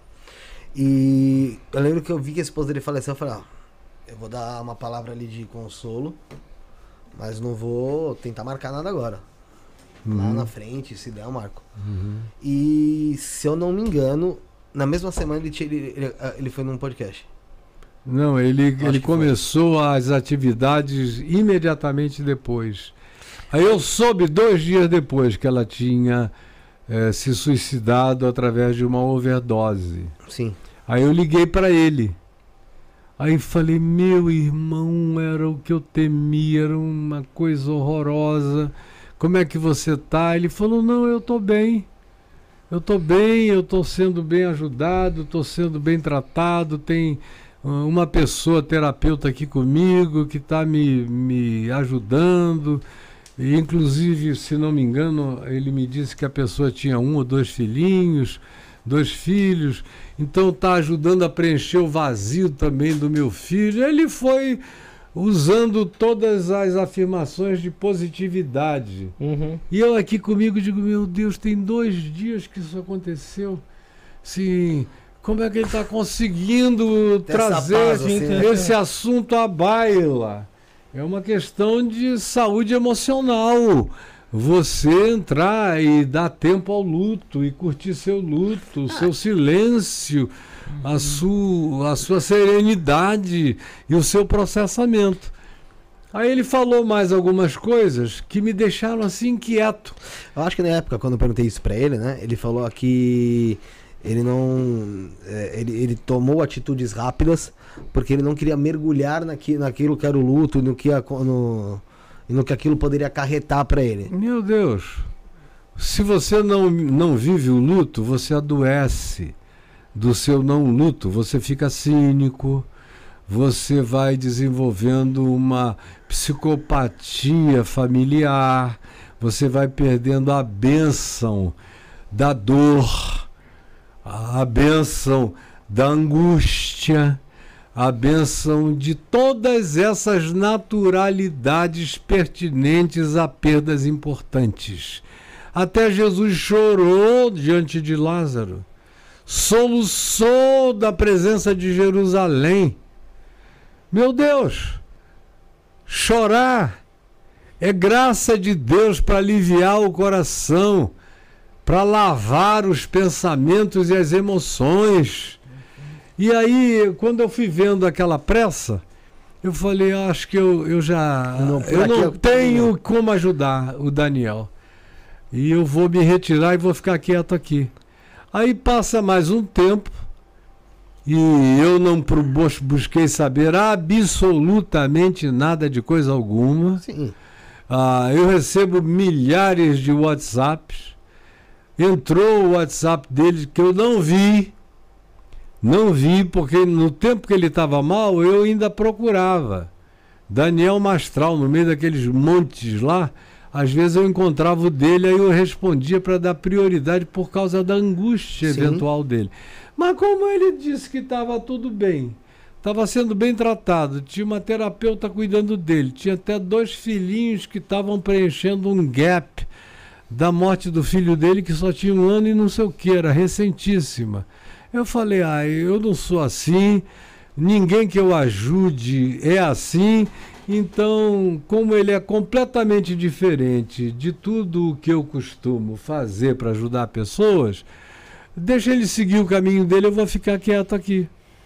Aí, pois bem, passa um tempo, eu não sei quanto tempo, é, ele viu que eu não dei resposta nenhuma à queixa que ele tinha feito, de que eu disse que não era amigo dele, isso e aquilo. E aí depois me mandaram a presença dele num podcast que até me surpreendeu. Ele dizendo, alguém perguntou de mim, ele falou: Não, o reverendo Caio foi um homem que me ajudou muito. Eu fiquei um pouco chateado quando ele disse que não era meu amigo, mas se eu encontrar com ele, o cara disse: O que, é que vai acontecer? Ele disse: Eu vou dar um abraço, apertar a mão dele, dar um beijo. Aí eu falei: Deus abençoe você, meu filho. Continue. Não falei nada a não ser entre mim e Deus. Passa mais um mês ou dois, eu estou no meu programa, aí chega uma pessoa É um desenrolar É. ainda. Aí vai e pergunta: o que, que eu achava dele não ter dado tempo ao tempo, nem no caso do filho, nem no caso da mulher, e que ele já estava assim super empolgado com outras pessoas e É que ele já tudo tava se relacionando com a tua mulher. É, que estava super empolgado. Eu falei, ai, desculpa, eu não estou querendo falar isso. Ah, eu já salvei muita gente que tomou overdose. E eu não estou aqui de brincadeira, não.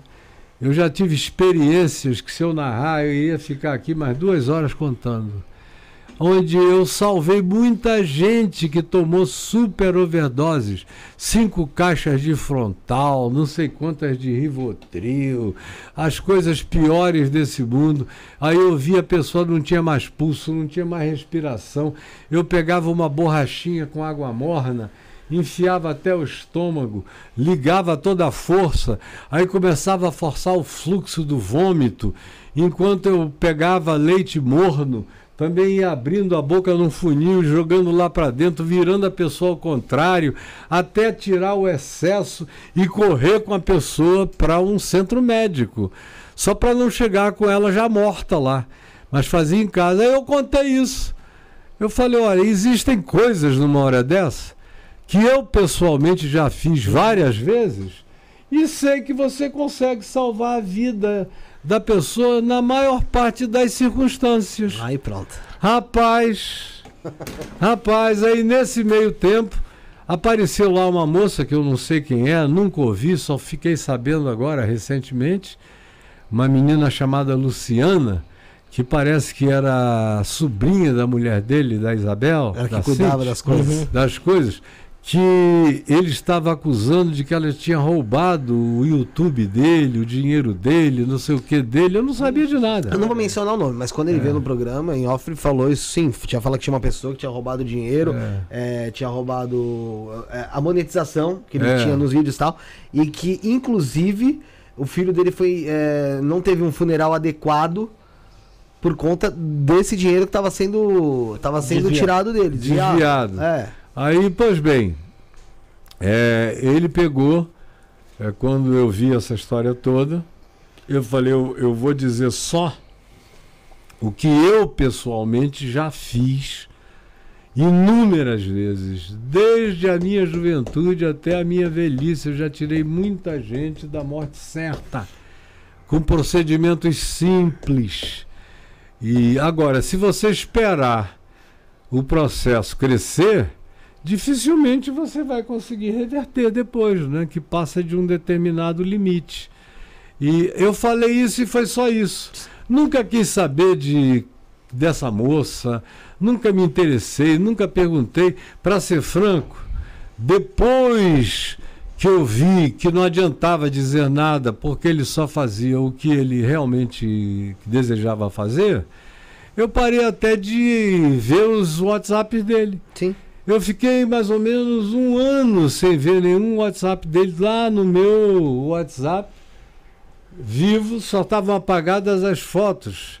Porque de vez em quando eu tenho que apagar tudo que é imagem, tudo que é vídeo para o meu o celular continuar funcionando. E apago áudios, apago Uhum. tudo. Eu não estou guardando nada de ninguém. A minha vida não tem nada contra pessoa nenhuma. E aí eu olhei lá e só tinha uma coisa escrita. Que já tinha, que era de 22 de setembro de 2022. Ele me escreveu dizendo: Ah, agora eu sei por que, que você me rejeitou. Foi por causa da fulana que nos... E eu lá sabia quem era fulana, não tinha tido nada com ninguém, não tinha tido conversa com, com coisa alguma, não tinha nem conversado na família sobre o assunto. A única coisa que eu fiz foi essa de dizer que nas minhas experiências eu tinha conseguido fazer reversões. E nunca tinha perdido ninguém se eu chegasse na circunstância em que, mesmo já sem respiração praticamente, ou com parada cardiorrespiratória, você ainda conseguia fazer reversões até em casa para correr para o hospital. E parei por aí. Pois bem, essa garota, que ele diz que pegou os bens dele, a monetização dele, é, começou a declarar guerra a ele. Aí disse: Você, você fez isso com a minha tia. Começou a acusá-lo de ter desejado a morte da tia dela. E aí disse lá o seguinte: O Caio Fábio vai te ferrar. Vixe. Ela que Caio- o nome na roda. Caio Fábio tem todos os vídeos, todos os áudios, todas as gravações. Eita. E eu li só nesse dia. Ela escreveu em 22 de setembro de 22. E eu fui ler outro dia. Tem 20 dias que eu li isso. porque me pediram para procurar. Procurar um. Aí não tinha nada, estava tudo apagado, mas tinha o texto. O texto eu não tinha apagado. Aí eu li aquilo e falei, meu Deus, quem é essa moça, essa louca? E o cara ainda me põe disso e diz que foi ela que fez a minha cabeça. E que todas as declarações que eu fiz foi por causa da menina que eu não sei nem quem é. Não sabe nem quem é. E não quero nem saber, eu quero é ficar longe disso. Eu sei de que espírito eu sou, e o meu espírito não é de beligerância. Aí, pois bem, olhei para aquilo, fiquei triste demais, aí recebi um, um comunicado judicial que eu tinha que me manifestar em tantos dias porque senão eu iria receber um processo de 300 mil reais a pagar. Eu e a garota que eu não sei quem é. Porque ela, além de tudo, ela fez muita tolice, muita loucura, essa menina mesmo.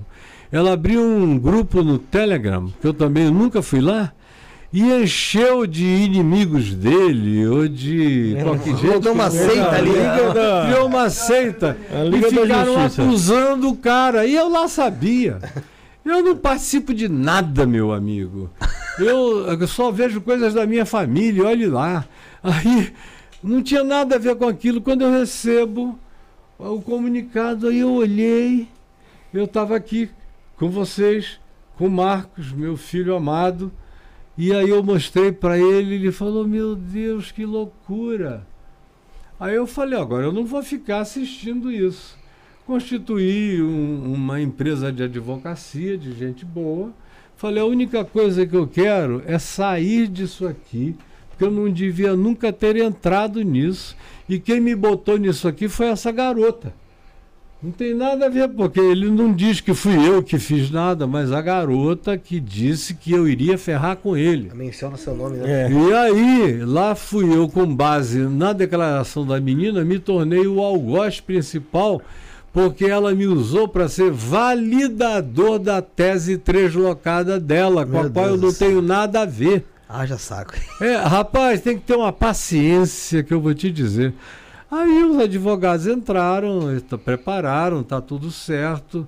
É, eu não vou ter nada a ver com isso, porque é óbvio que eu não vou. Sim. Depois disso tudo, os próprios advogados encontraram falas dele falando bem de mim.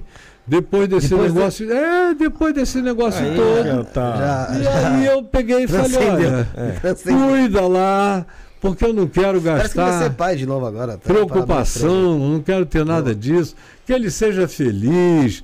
Se ele não precisa de tempo para sentir dor, é problema dele. Se não tem um nervo necessário para ficar exposto para uma gravidade dessa natureza, é problema dele. Não vou me meter nisso. Eu já fiz tudo que eu podia porque eu nem conhecia.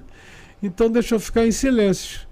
E é o que está acontecendo por aí, não estou preocupado com absolutamente nada, minha consciência é completamente tranquila, que eu nunca quis acusá-lo de coisa alguma, nem de não ter dado tempo para casar de novo, nada. Ele faz o que ele quiser, ele é livre. Entendi. E aqui tem um país que, se quiser investigar, investiga. Se não quiser, não investiga.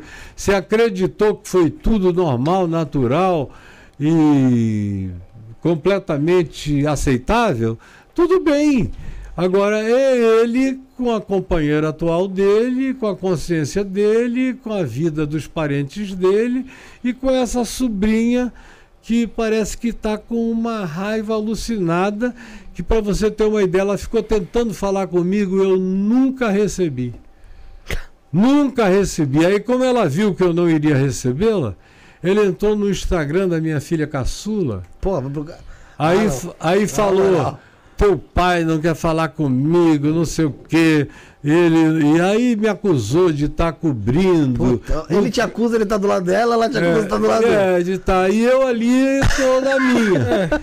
E aí eu falei, olha Jesus, o senhor cuidou de mim a vida inteira, eu não vou me preocupar com nada disso. Tem coisa que acabam se tornando Que ele seja feliz, que essa moça seja muito boa para ele, que esses dois filhinhos sejam saudáveis, que a vida dele prossiga, de preferência bem longe de mim, porque eu não estou com tempo para ficar é, com esse tipo de defesa insana, né? É uma insanidade. Sim. Ah, eu Pastor- deixei pra lá. Antes da gente fazer outra pergunta aqui, eu vou deixar eu dar o último recado do, do programa, é, que é do baralho, José. Bora? Só me dá um ok aí que eu começo, hein? Galera, tem um novo baralho cigano aí, tem novo site no ar também. É isso mesmo, estamos apresentando pra vocês aí com exclusividade o baralho Os Mistérios do Baralho Cigano, com 36 cartas plastificadas, frente e verso, feito 100% no Brasil, com papel nacional e qualidade internacional. Design moderno, cores vivas e brilhantes. Esse deck traz o sistema cigano Lenormand para seus jogos e estudos. Vem junto também um manual exclusivo em tamanho revista, com 24 páginas totalmente coloridas com informações das cartas, jogadas, estudos dos elementos, signos e planetas e muito mais. Acesse agora o site www.osmistérios.com.br. Eu repito, www.osmistérios.com.br e compre seu deck nos melhores marketplaces do mercado, a entrega rápida pelo Mercado Livre e o frete grátis na Shopee. E vale lembrar também, você entrando nosmistérios.com.br, você agora lá no site, você consegue baixar grátis um diário em PDF para você anotar seus estudos e também uma tabela com informações das cartas, signos e planetas. E corre que o preço é especial, tá bom? Um abraço pessoal do Caminhos de Luz, tamo junto. É, pastor, qual foi o problema que o senhor teve ou tiveram com o senhor em relação à Igreja Universal? A Igreja Universal, eu comecei a denunciá-la Uhum. aí por volta de 1989, 90, porque a Igreja Universal é um grande sincretismo. Como o próprio Macedo já me disse, o brasileiro é supersticioso, então eu dou tudo que eles querem.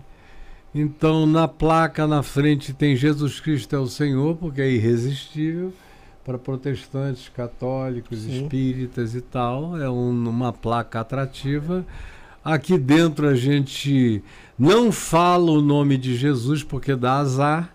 Hum? Ele não me falou isso uma vez só, não. Ele falou umas cinco vezes. Pessoalmente, só eu e ele. Dá azar. Porque Jesus é assim: é, ame, perdoe, é, não busque ficar rico, sirva os pobres. Esse tipo de mensagem é um azarão. Isso aí não faz ninguém ficar milionário. Aí virou para mim e falou: Olha, Caio, tudo que você prega sobre o evangelho tá certo, mas não dá certo, cara.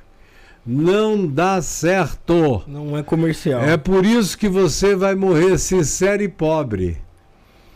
E eu tô aqui fazendo o que eu quero fazer e olha a grana como não para de entrar. Aí. Isso é nos 90. Hã? Isso é nos 90. 90, 89, 90, 91. Tá. Aí ele chega e diz mais para mim o seguinte: é, eu não deixo pregar em Jesus aqui na igreja para não estimular esse espírito caritativo pelo pobre. Eu só prego o Velho Testamento, barganha. Senhor, eu edificarei um altar para ti, se tu duplicares as minhas ovelhas, o meu rebanho. Senhor, tudo barganha, tudo que o evangelho não é e não tem, porque o evangelho, no evangelho tudo acontece por graça e graça significa etimologicamente favor e merecido. É Deus para nós. Não é troca, não é barganha, não é mérito, não é nada. É decisão livre de Deus de ser o, o Deus da nossa vida, independentemente de quem nós sejamos. Do contrário, a gente estava era perdido. E o apóstolo Paulo diz que Deus estava em Cristo reconciliando consigo o mundo, não atribuindo aos homens as suas próprias transgressões. Isso é graça. Paulo diz: Pois pela graça sois salvos mediante a fé. Isso não vem de vós, é dom de Deus gratuito. Não vem das vossas boas obras para que não haja barganha. Aí ele prossegue no verso 10 do capítulo 2 e diz o seguinte: Pois somos feitura dele, fomos criados para termos essa, essa resemblance, esse, essa, esse reflexo de Deus em nós. Somos feitura dele, criados em Cristo Jesus para boas obras, as quais Deus preparou de antemão para que andássemos nela. Ou seja, Paulo diz: a gente não é salvo pelas obras, mas uma vez que essa graça da gratidão, da alegria de Deus entre nós, a produção de boas obras se torna natural. Uhum. Natural, você começa a ser outra pessoa por gratidão, por amor, mas não tem barganha. E aí, é, ele me dizia: eu não, meu negócio é com Sansão, Hum. meu negócio é com os juízes de Israel, Jefité, promessa, tem que fazer porque aí o povo vem. Eu digo que se o cara não ficar 30 dias vindo todo dia deixando a mesma grana aqui, se ele faltar um dia ele quebra a corrente, se ele quebrar a corrente ele tem que entrar do início Do da início. fila tudo outra vez. Agora veja a diferença. Como é que eu estou cheio da grana e vocês estão aí, só sinceros. E aí ele foi falando, falando, falando um monte de bobagens. Ah, teve um dia que ele, alguém falou lá na sala, estávamos eu e ele, chegou alguém. Você se e- encontrou com ele muitas vezes? Já? Seis vezes. Seis vezes. Pessoalmente. A primeira vez que ele te falou isso foi quando? A primeira vez que vocês se encontraram já? Foi fim de 89, início de 90. Aqui ele já tinha TV Record. Mas, mas, era, prim- Onde hoje é o Moriá. mas era a primeira vez que vocês se encontravam quando ele falou isso? Foi a primeira vez que a gente se encontrou. Você já tinha a visão e a cabeça que você tem hoje? Claro, eu nunca não tive a minha cabeça. Eu sempre pensei na vida do jeito que eu penso agora. Certo. Então, e já tinha encarado Macedos antes do Macedo existir. Macedo não inaugurou uma era. É, quando eu era pastor em Manaus, com 18, 19, 20 anos de idade, tinha um tal de Ivo Silva, que fazia as mesmas coisas que o Macedo fazia. E um dia ele encontrou comigo num Benji, aquele banco de Minas que ainda existia, ah, e eu falava na televisão, ele falava no rádio, então ele sabia quem eu era, mas eu não sabia quem ele era. Aí ele veio para mim, ô reverendo Caio, eu sou o missionário Ivo Silva, eu o admiro muito, a nossa igreja aqui está crescendo enormemente, gostaríamos que o senhor fosse nos visitar. Eu falei, o quê? Aí ele falou, nossa igreja. Eu falei, você não tem uma igreja? Aquilo ali é uma miscelânea. É uma casa de doidos. Aí comecei, bati, bati, bati, né? Jovem, aquele ímpeto de jovem. Uhum. E aquela habilidade jiu-jiteira ainda toda em tudo que é célula. Aí quando de repente eu vi o cara caiu para trás pálido. Falei, ele vai infartar aqui. então, essa é uma história que é longa, mas eu estou encurtando. Como ele, eu já tinha encarado muitos estelionatários. E por que você se encontrou outras escola. vezes com o Macedo? Tem, Porque tem ele, que ele falou isso já. porque ele me pedia para entrar na Associação Evangélica Brasileira, que eu tinha fundado junto com os meus amigos, e nós tínhamos debaixo daquele guarda-chuva 65% de todas as igrejas evangélicas do Brasil naquele tempo. Aonde, conquanto eles fossem os evangélicos, a maioria deles profundamente ignorantes, ainda havia muito pastor sincero na ignorância. Não é como hoje, que o povo não é mais sincero e os pastores, a maioria deles, são perversos e estelionatários. Ficou infinitamente pior. Então, e ele tinha bispos que gostavam muito de mim, como Renato Suete, que me assistia todo dia, como alguns outros, o Didine, o Van Helder e aquela moçada toda. Mas aí que entra até um questionamento, porque assim, o do- do- em relação ao Bispo Macedo, se você. No an- anos 90, eu lembro que teve aquele caso que passou na- até na, no Jornal Que Nacional. saiu na Globo lá, É. aquela escola lá. É, eu do- lembro, eu lembro porque era bem pequeno. O não Dal era- desce. É, eu tinha menos de 10, eu tinha menos É. de 10 anos, porque eu lembro que eu morava numa outra residência, eu, me- eu meço por aí. a minha- morando- E eu lembro de ter visto aquilo, mas pra mim, pouco interessava. Mais pra frente eu fui sabendo que, que era relacionado. Mas eu queria saber se lá dentro da Universal, por exemplo, é o Bispo Macedo que é assim ou todo, todos os pregadores têm essa orientação ali já dentro? Todos os pregadores têm que seguir essa orientação, até os que não são exatamente assim, ficam assim para atender a demanda dele. E quem não seja assim, está na rua. Como também o fato dele ter vasectomizado todo mundo para ser pastor da Universal tem que fazer vasectomia. Isso eu não Tá sabia. louco? É. Obrigatória a vasectomia. Pô, se tivesse virado Você pastor da pode transar, comer alguém aqui, comer alguém ali, mas não tem problema ter porque não filho, vai Não vai engravidar. engravidar. É só pra não, então não é dar só para né? não, não gerar despesa para a igreja. Então, aí tem essas e milhares de outras loucuras. Nossa, mas é umas E, coisas. e é o que o cara começou a fazer era tão estapafúrdio, era tão louco, era tão medieval, era tão obscurantista, era tão horroroso, que eu não tinha condição de não me manifestar. Eu era presidente da Associação Evangélica Brasileira. Aí eu comecei a dizer que a única coisa que eventualmente poderia ainda haver de evangélico na Igreja Universal eram algumas pessoas do povo. Sim, dali Porque dos o- fiéis. dos fiéis humildes e ignorantes, porque o resto não tinha nada de Deus ali dentro. Aí quando chegou uma ocasião que alguém falou, ah, se Deus quiser, ele falou, olha, Deus aqui não.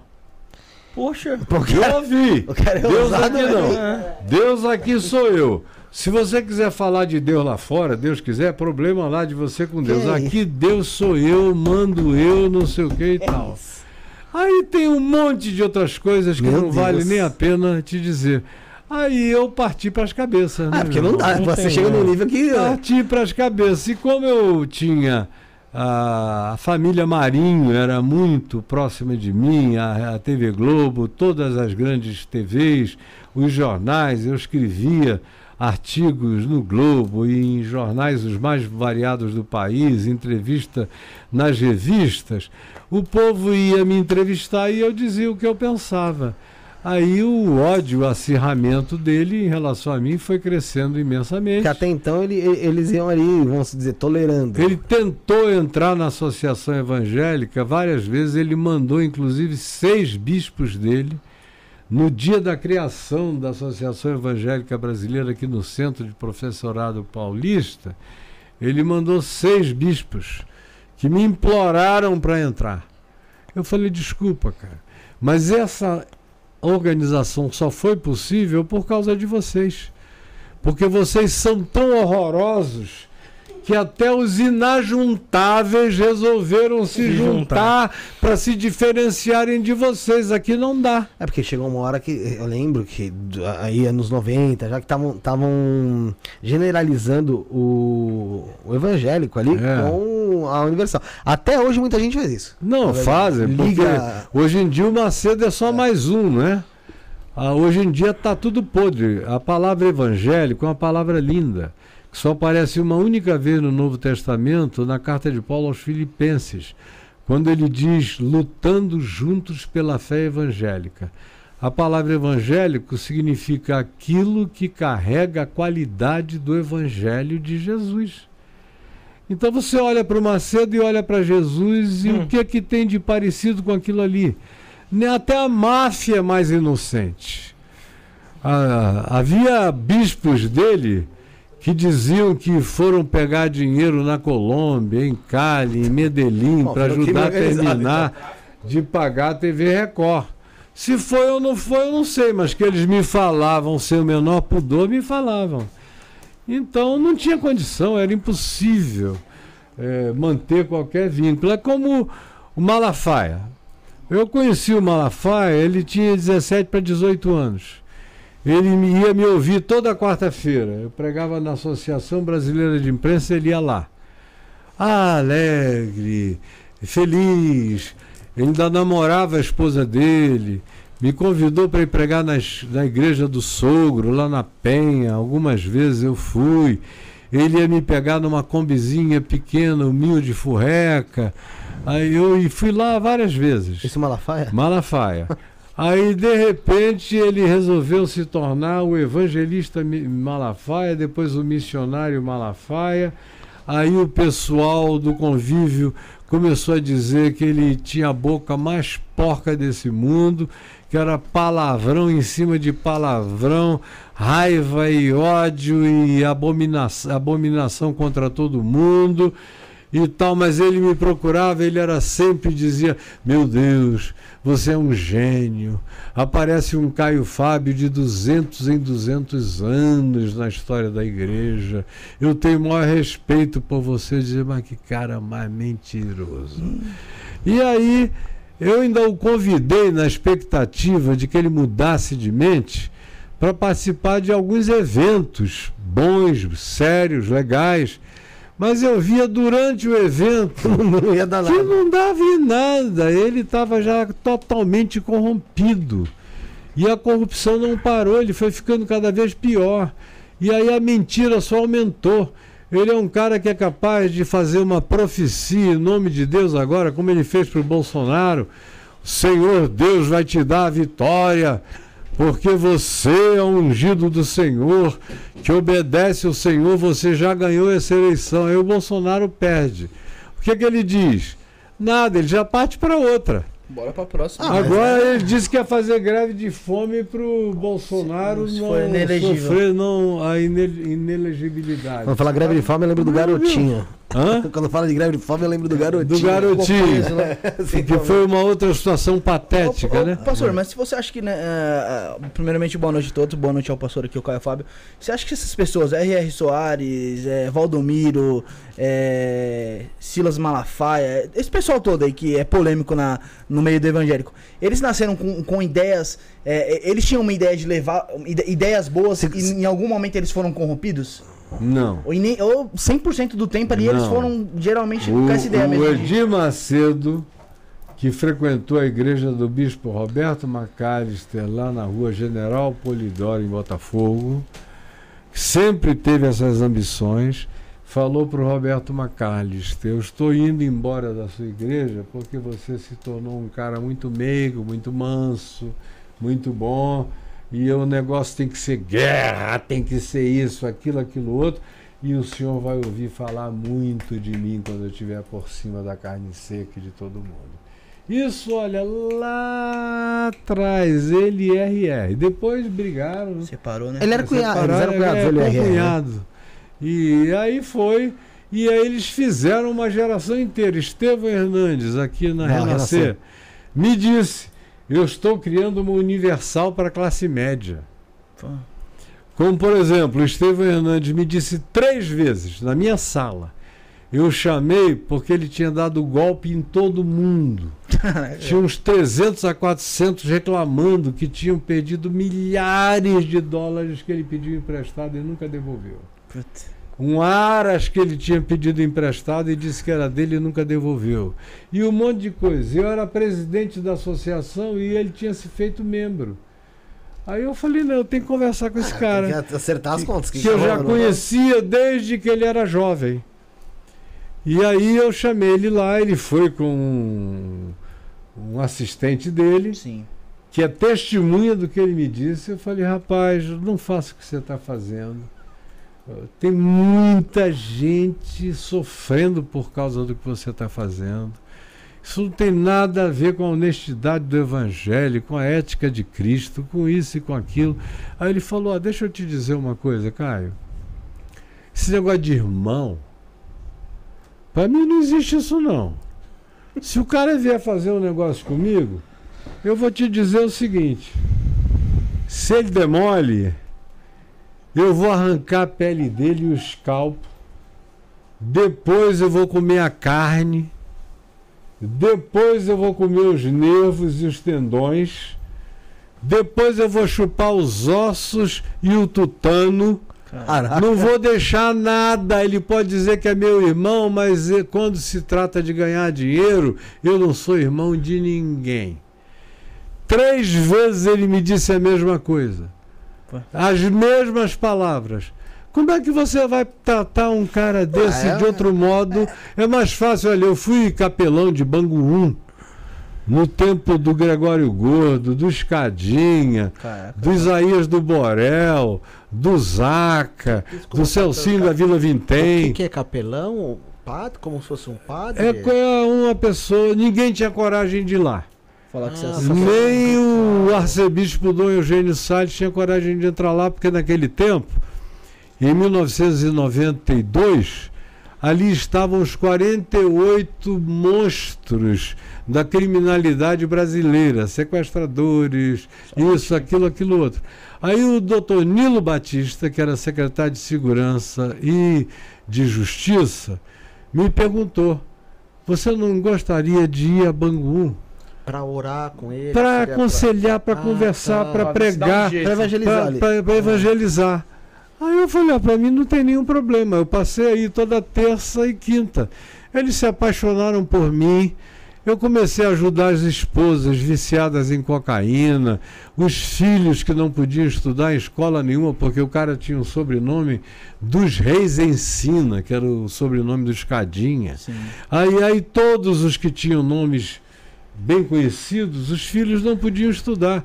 Matriculei todo mundo nas escolas da Fábrica de Esperança, que era um projeto social que eu tinha, que atendia 24 mil pessoas jovens e adolescentes por dia. Mudei os nomes deles para eles estudarem em paz. Botei as esposas em clínicas para desintoxicação de cocaína. Cuidava como eu podia deles eu ia até se. E batizei uns 14 ou 15 lá. Depois eu consegui tirar o Gregório Gordo, porque já estava preso há 30 anos, com direito à remissão, progressão de regime. Aí eu levei para Milton Dias Moreira, que já não existe mais no complexo da Frei Caneca, depois para Niterói, perto de onde era um dos meus escritórios, e aí ofereci emprego e ele foi ser recepcionista no nosso edifício, que era um prédio de 15 andares. Aí ficava o Gregório, uma das caras mais conhecidas do Rio Sim. de Janeiro, lá no, no balcão da recepção. O Chegava cada um fazendo. Matou o porteiro daqui. Aí eu dizia, não, ele tá bom, ele se aposentou. Nova pessoa. É. E tem gente lá que está presa até o dia de hoje que telefona para mim. Quando tem chance de ligar, liga para mim. Meu pastor querido, isso e aquilo. Consegui fazer com que muitos parassem de matar, de roubar, disso, daquilo, daquilo outro. E toda vez que morre alguém, eu sou informado. Agora morreu o William Professor, que era considerado o líder do Comando Vermelho, e não era, ele era um alfaiate que foi confundido e foi preso equivocadamente. E aí acabou na Ilha Grande, no meio da ditadura, junto com os presos políticos. O cara era inteligente pra caramba e os presos políticos disseram: por que, que vocês ficam se maltratando, se oprimindo como presos? Se vocês têm o mesmo destino, a mesma origem, vocês tinham que se unir para diminuir a opressão sobre vocês. E o William, muito inteligente, organizou o Comando Vermelho, que não era para vender drogas em favela. Sim.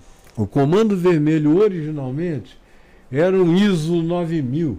Era uma coisa para gestão de cadeia para impedir os assassinatos, os enrabamentos, todos os estupros. Era, botava regra para que um não maltratasse o outro.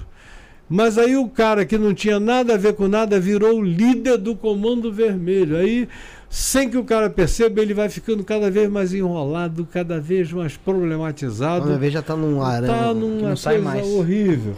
Aí, enfim, chegou uma hora que ele saiu, viveu como um alfaiate em casa, até que há pouco tempo ele morreu.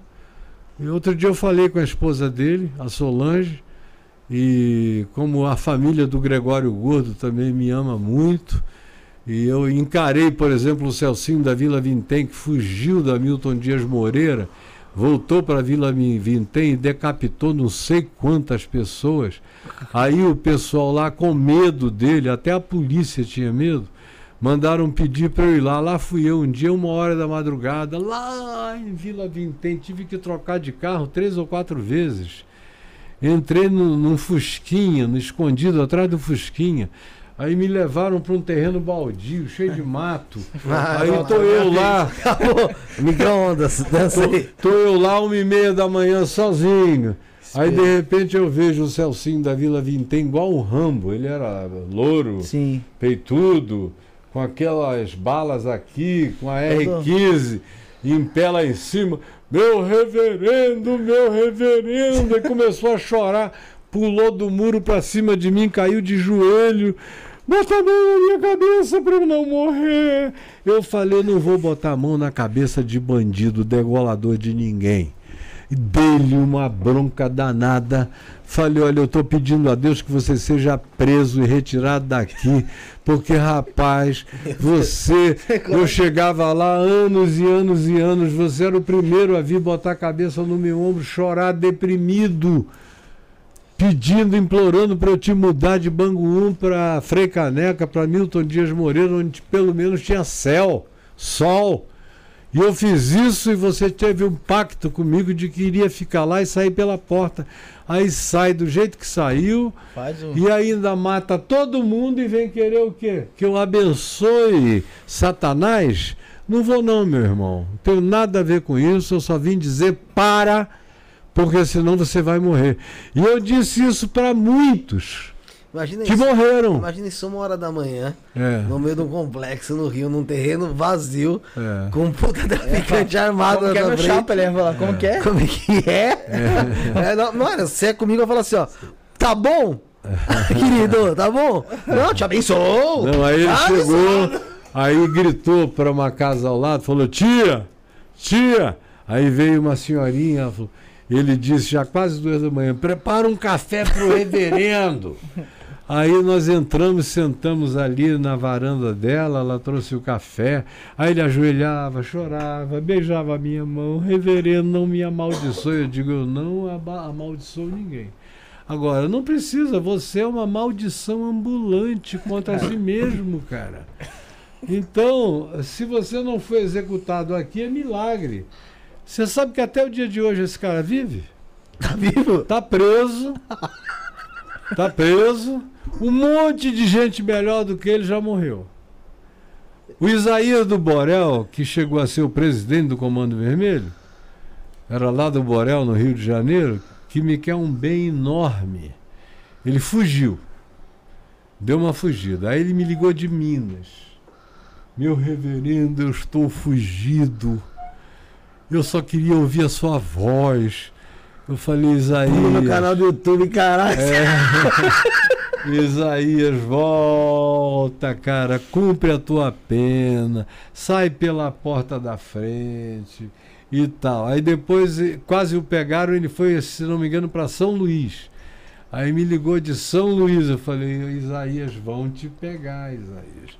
E vai ser uma grande bênção se não te matarem. Aí, conclusão, pegaram ele e ele voltou para Bangu. Agora, eu disse isso para o Flávio Negão, que era o dono lá de Vigário Geral, Aham.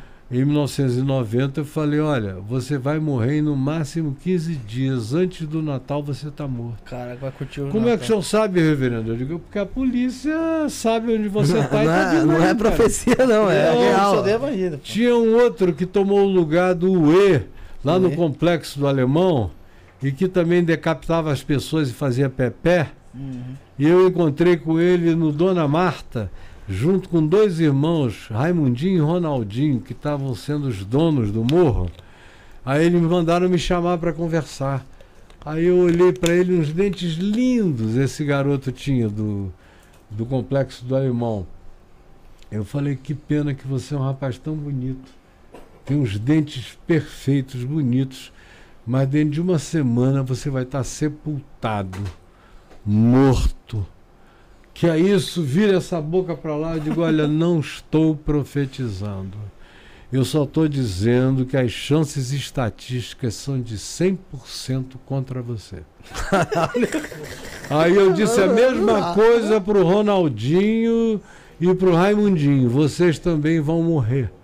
Assim como eu disse pro Robertinho de Parada de Lucas, que eram os donos naquele tempo, nos anos 90. Só. Como eu disse também para o Viriato de Vigário Geral, onde eu tinha a fábrica de esperança, com aquela multidão de gente. Como eu disse para o Jorge Luiz, que acabou suicidado numa prisão eh, Suicidado? da Barra da Tijuca, suicidaram o cara. Suicidaram ele. Quando eu chamei o gerente do tráfico de Acari, Geribel, eu falei, cara, você não era bandido. Você ficou tão oprimido que virou bandido. Então, pelo amor de Deus, vai embora. Você tem filhos bonitos. Aí ele chorou, chorou, chorou. Falou: Olha, por amor ao Senhor, eu estou indo embora. Foi embora para Minas Gerais. Está em Minas até o dia de hoje. E escapou. Isso eu estou te falando de do início dos anos 90. E o cara era bom de matemática, de contabilidade, virou o expert do tráfico de Acari e do paiol de armas de Acari. Então eu conheço essa bandidagem de tudo que é lado. Até os Escadinha. bicheiros me chamavam. O Escadinha era meu irmão. Escadinha pessoal- chorava, a, mulher- a mãe dele me mandava bolo toda semana. E era... Tentaram resgatar ele lá de helicóptero, não foi? resgataram. Eles chegaram a resgatar de helicóptero. Resgataram. Não foi como a história que contaram na Globo. Aham. A história foi outra. Depois o Ah, Gregório me contou a história verdadeira. Estava tudo pago. Já tá O esquematizado. Gregório chegou, parou de helicóptero. O Gregório é o gordo. Aham. Parou de helicóptero lá na praia. O escadinho já estava na praia. Tomaram uns bons uísques. O pessoal todinho da Ilha Grande sabia, estava vendo eles lá. Comeram um camarão. Porra. Quando já estavam satisfeitos, entraram no helicóptero e foram embora. No Jornal Nacional, criaram Que aquela arte Aham. do helicóptero descendo em cima da prisão. pegando o escadinho e levando. Não foi nada daquilo. Ele que depois dessa fuga dele aí, é... Aí o os- tentou fugir e acabou caindo de cima do helicóptero embaixo, na Milton Dias. Moreira. Então, cara, histórias do Rio, de bandido, de rico, de pobre, de empresário, de o que você quiser. Eu sou um pouco Raul Seixas nesse sentido. Eu nasci há 10 mil anos atrás, porque não dá nem para contar tanta história. Tem uma memória boa de lembrar ainda. Interessante. É, a gente já tá chegando perto das 11 horas, o pastor também já deve estar. É, deve tá tá na minha hora, minha mulher tá me esperando. É, tá aqui no chat, Adriana, né? É Ela Adriana. tá aqui no chat, um abraço pra ela. É. Tá aqui. É, eu vou pedir as considerações finais aí de um a um. Ent- Pedir pro Otávio trocar ali com o Bruno. Bruno vem aqui pra cá, que aí depois eu vou pedir pra Sara vir também, Então tá. Rafael. É, trocar de lugar que ali você vai ficar mais, mais alto ali. Trocar de lugar aí. Enquanto isso, galera, não esquece de deixar o like. Você que não deixou o like ainda, deixa o like, inscreva-se no canal. Tem o canal também do Pastor aí na descrição. Pra você acompanhar. Como ele disse, tem programa todos os dias, segunda a sexta, às 13 horas. Tá? Uma hora da tarde, é isso? No YouTube, No YouTube. Então é só se inscrever lá. caiofábio.net. É fácil. E no Instagram é meu nome também. Na descrição Caio aqui no Fábio primeiro Araújo item tá Filho. também o canal, é só, Sou só eu. Só clicar aqui, ó. Tá aqui, arroba ca- ah, canal Caio Fábio. A pessoa clica direto e já vai Cai direto lá. pro canal. É. Já cai direto lá. Tem lá uns 26 mil vídeos pro cara. Tem vídeo pra caramba, então. É. Legal. É, pedir as considerações. Vai lá, Bruno. Então vai lá. Então, Só um a- microfone. agradecer aí a presença aí do, do Caio Fábio aí, que, meu, muito conhecimento, deu aula aí. Entramos em alguns assuntos aí polêmicos, fala mesmo, tem história pra caramba. Agradecer ao nosso queridão Otávio aí, fazia tempo que eu não, não via, foi um prazer. É, obrigado a todos do chat aí, abração. Abraço especial pro pessoal de Mogi das Cruzes, Mogi City lá, minha família mora lá. Abração também. Pedir pro Rafael vir agora das considerações finais dele pra depois sentar a Sara aí. Também? Vem cá, Rafael. Fala aí. Pô, obrigado a todo mundo que acompanhou, interagiu aí com a gente aí, bastante gente interagindo no chat. E obrigado, Otávio, pela visita. Né? Sempre bom ter você por aqui. Bem bacana. E muito obrigado, Pastor Caio, por, por você estar aqui com a gente. E eu agradeço por viver esse momento aqui com uma pessoa que é, ensina a seguir os passos de Jesus. Amém. De forma tão verdadeira e de coração. Amém. É, eu vejo tanta coisa, tanto ódio sendo pregado aí por, por líderes religiosos, por tanta coisa, e, e eu vejo que a sua visão de Jesus e- e é muito bonita, é, é um negócio que faz, faz a gente sentir vontade de conhecer mais sobre Amém. Jesus de verdade. Amém. Legal. Ele te conhece e quando você o conhecer, você vai mergulhar num oceano sem fim. Vai ficar todo tomado pelo amor de Deus. Não tem nada mais maravilhoso do que você beijar e ser beijado pelo sublime. Esse, é para esse nível de comunhão que a gente está sendo chamado. Obrigado. Vem aqui, Sara. É um derrame my extravagante de bondade. Você falou isso com o Pondé. É, eu Você disse um derrame extravagante de bondade. Achei tão lindo isso. Lá, amor. Bom, eu quero agradecer a oportunidade de sentar mais uma vez aqui na mesa. Obrigada, Felipe. Obrigado. Obrigada, Otávio. Foi um prazer, viu, conversar com você. Espero que você volte mais vezes para poder acrescentar Ele volta, em tá outros episódios. Ai, que julho. maravilha! Final então, de julho com, maravilha. com o Léo dos Conhecimentos da Humanidade. Que legal. E, pastor, quero agradecer a sua presença e dizer que hoje eu saio muito feliz daqui Que bom. é, por poder ouvir de verdade o que é o verdadeiro amor de Amém. Cristo e o que é os verdadeiros, o, o que é seguir realmente o que Jesus deixou para nós e Amém. poder às vezes sentir é, esse amor e viver essa experiência, e viver esse, esse estilo de vida Uhum. sem sentir culpa de quem nós somos, né? Graças a Deus. Isso é o mais importante. Amém. E estou muito feliz e muito grata pela sua presença. Espero que Amém. você volte mais vezes. Amém. E é isso. Obrigada, gente. E, É isso aí. Olha, É, beijinho no seu papai. Ah, tá bom. é, Otávio, suas considerações finais, queridão. Bom, eu queria falar, né, que eu senti muito a presença do, do pastor. Fiquei com uma vontade, um desejo. O desejo no budismo não é muito bem-vindo, mas esse desejo, desejo de um dia jejuar. Já pensou se tivesse oportunidade com você, orar com você? É, eu tenho um certo know-how, olha que falta modéstia, de tive com muitos mestres na vida, muitos mestres, e, e você para mim é um. Obrigado. Então me sinto muito realmente Muito obrigado. Gratidão. Muito obrigado. Obrigado Dá um por beijo. você. Obrigado por você ser quem você é. Amém. Obrigado, Obrigado. você pelo acolhimento. E por Obrigado. todo esse amor. Obrigado vocês todos. Pastor, é, quero agradecer a sua presença. Eu acho que é, foi importante e vai ser importante para quem for assistir depois também, É, porque o que você tá, o que você prega ali realmente é sobre Jesus. Não é sobre doutrina alguma, é sobre seguir apenas aquilo que, que Jesus fez, que foi Amém. amar É. né? E isso, com certeza o senhor já sabe, já te falaram muitas vezes, mas é bom reforçar. Mas isso liberta muitas pessoas que acabam enxergando a palavra de Deus ou a palavra ou, ou os ensinamentos de Jesus como uma coisa é, pragmática, uma, pragmática, uma coisa quadrada e não. Isso é libertador. é Aleluia, libertador. é Todas as pessoas podem seguir, todas as pessoas têm o direito de amar, de serem amadas, independente de que se é, se é homem com homem, mulher com mulher, não interessa, o que importa é o amor, né? E isso dá pra sentir muito nas suas palavras, dá pra sentir no seu olhar o amor que você tem pelo Cristo verdadeiro e não pelo Cristo que é pregado por pessoas que usam o nome de Jesus pra fazer maldade, pra causar destruição, como acontece também infelizmente em outras religiões Uhum. né? É, toda religião tem aí as- a- a- os seus bons e maus é, sacerdotes. Uhum. É, e o senhor com certeza está no hall aí dos bons sacerdotes de Jesus. E lembrando que o Evangelho de Jesus não criou nenhuma religião. É só caminho, verdade e vida.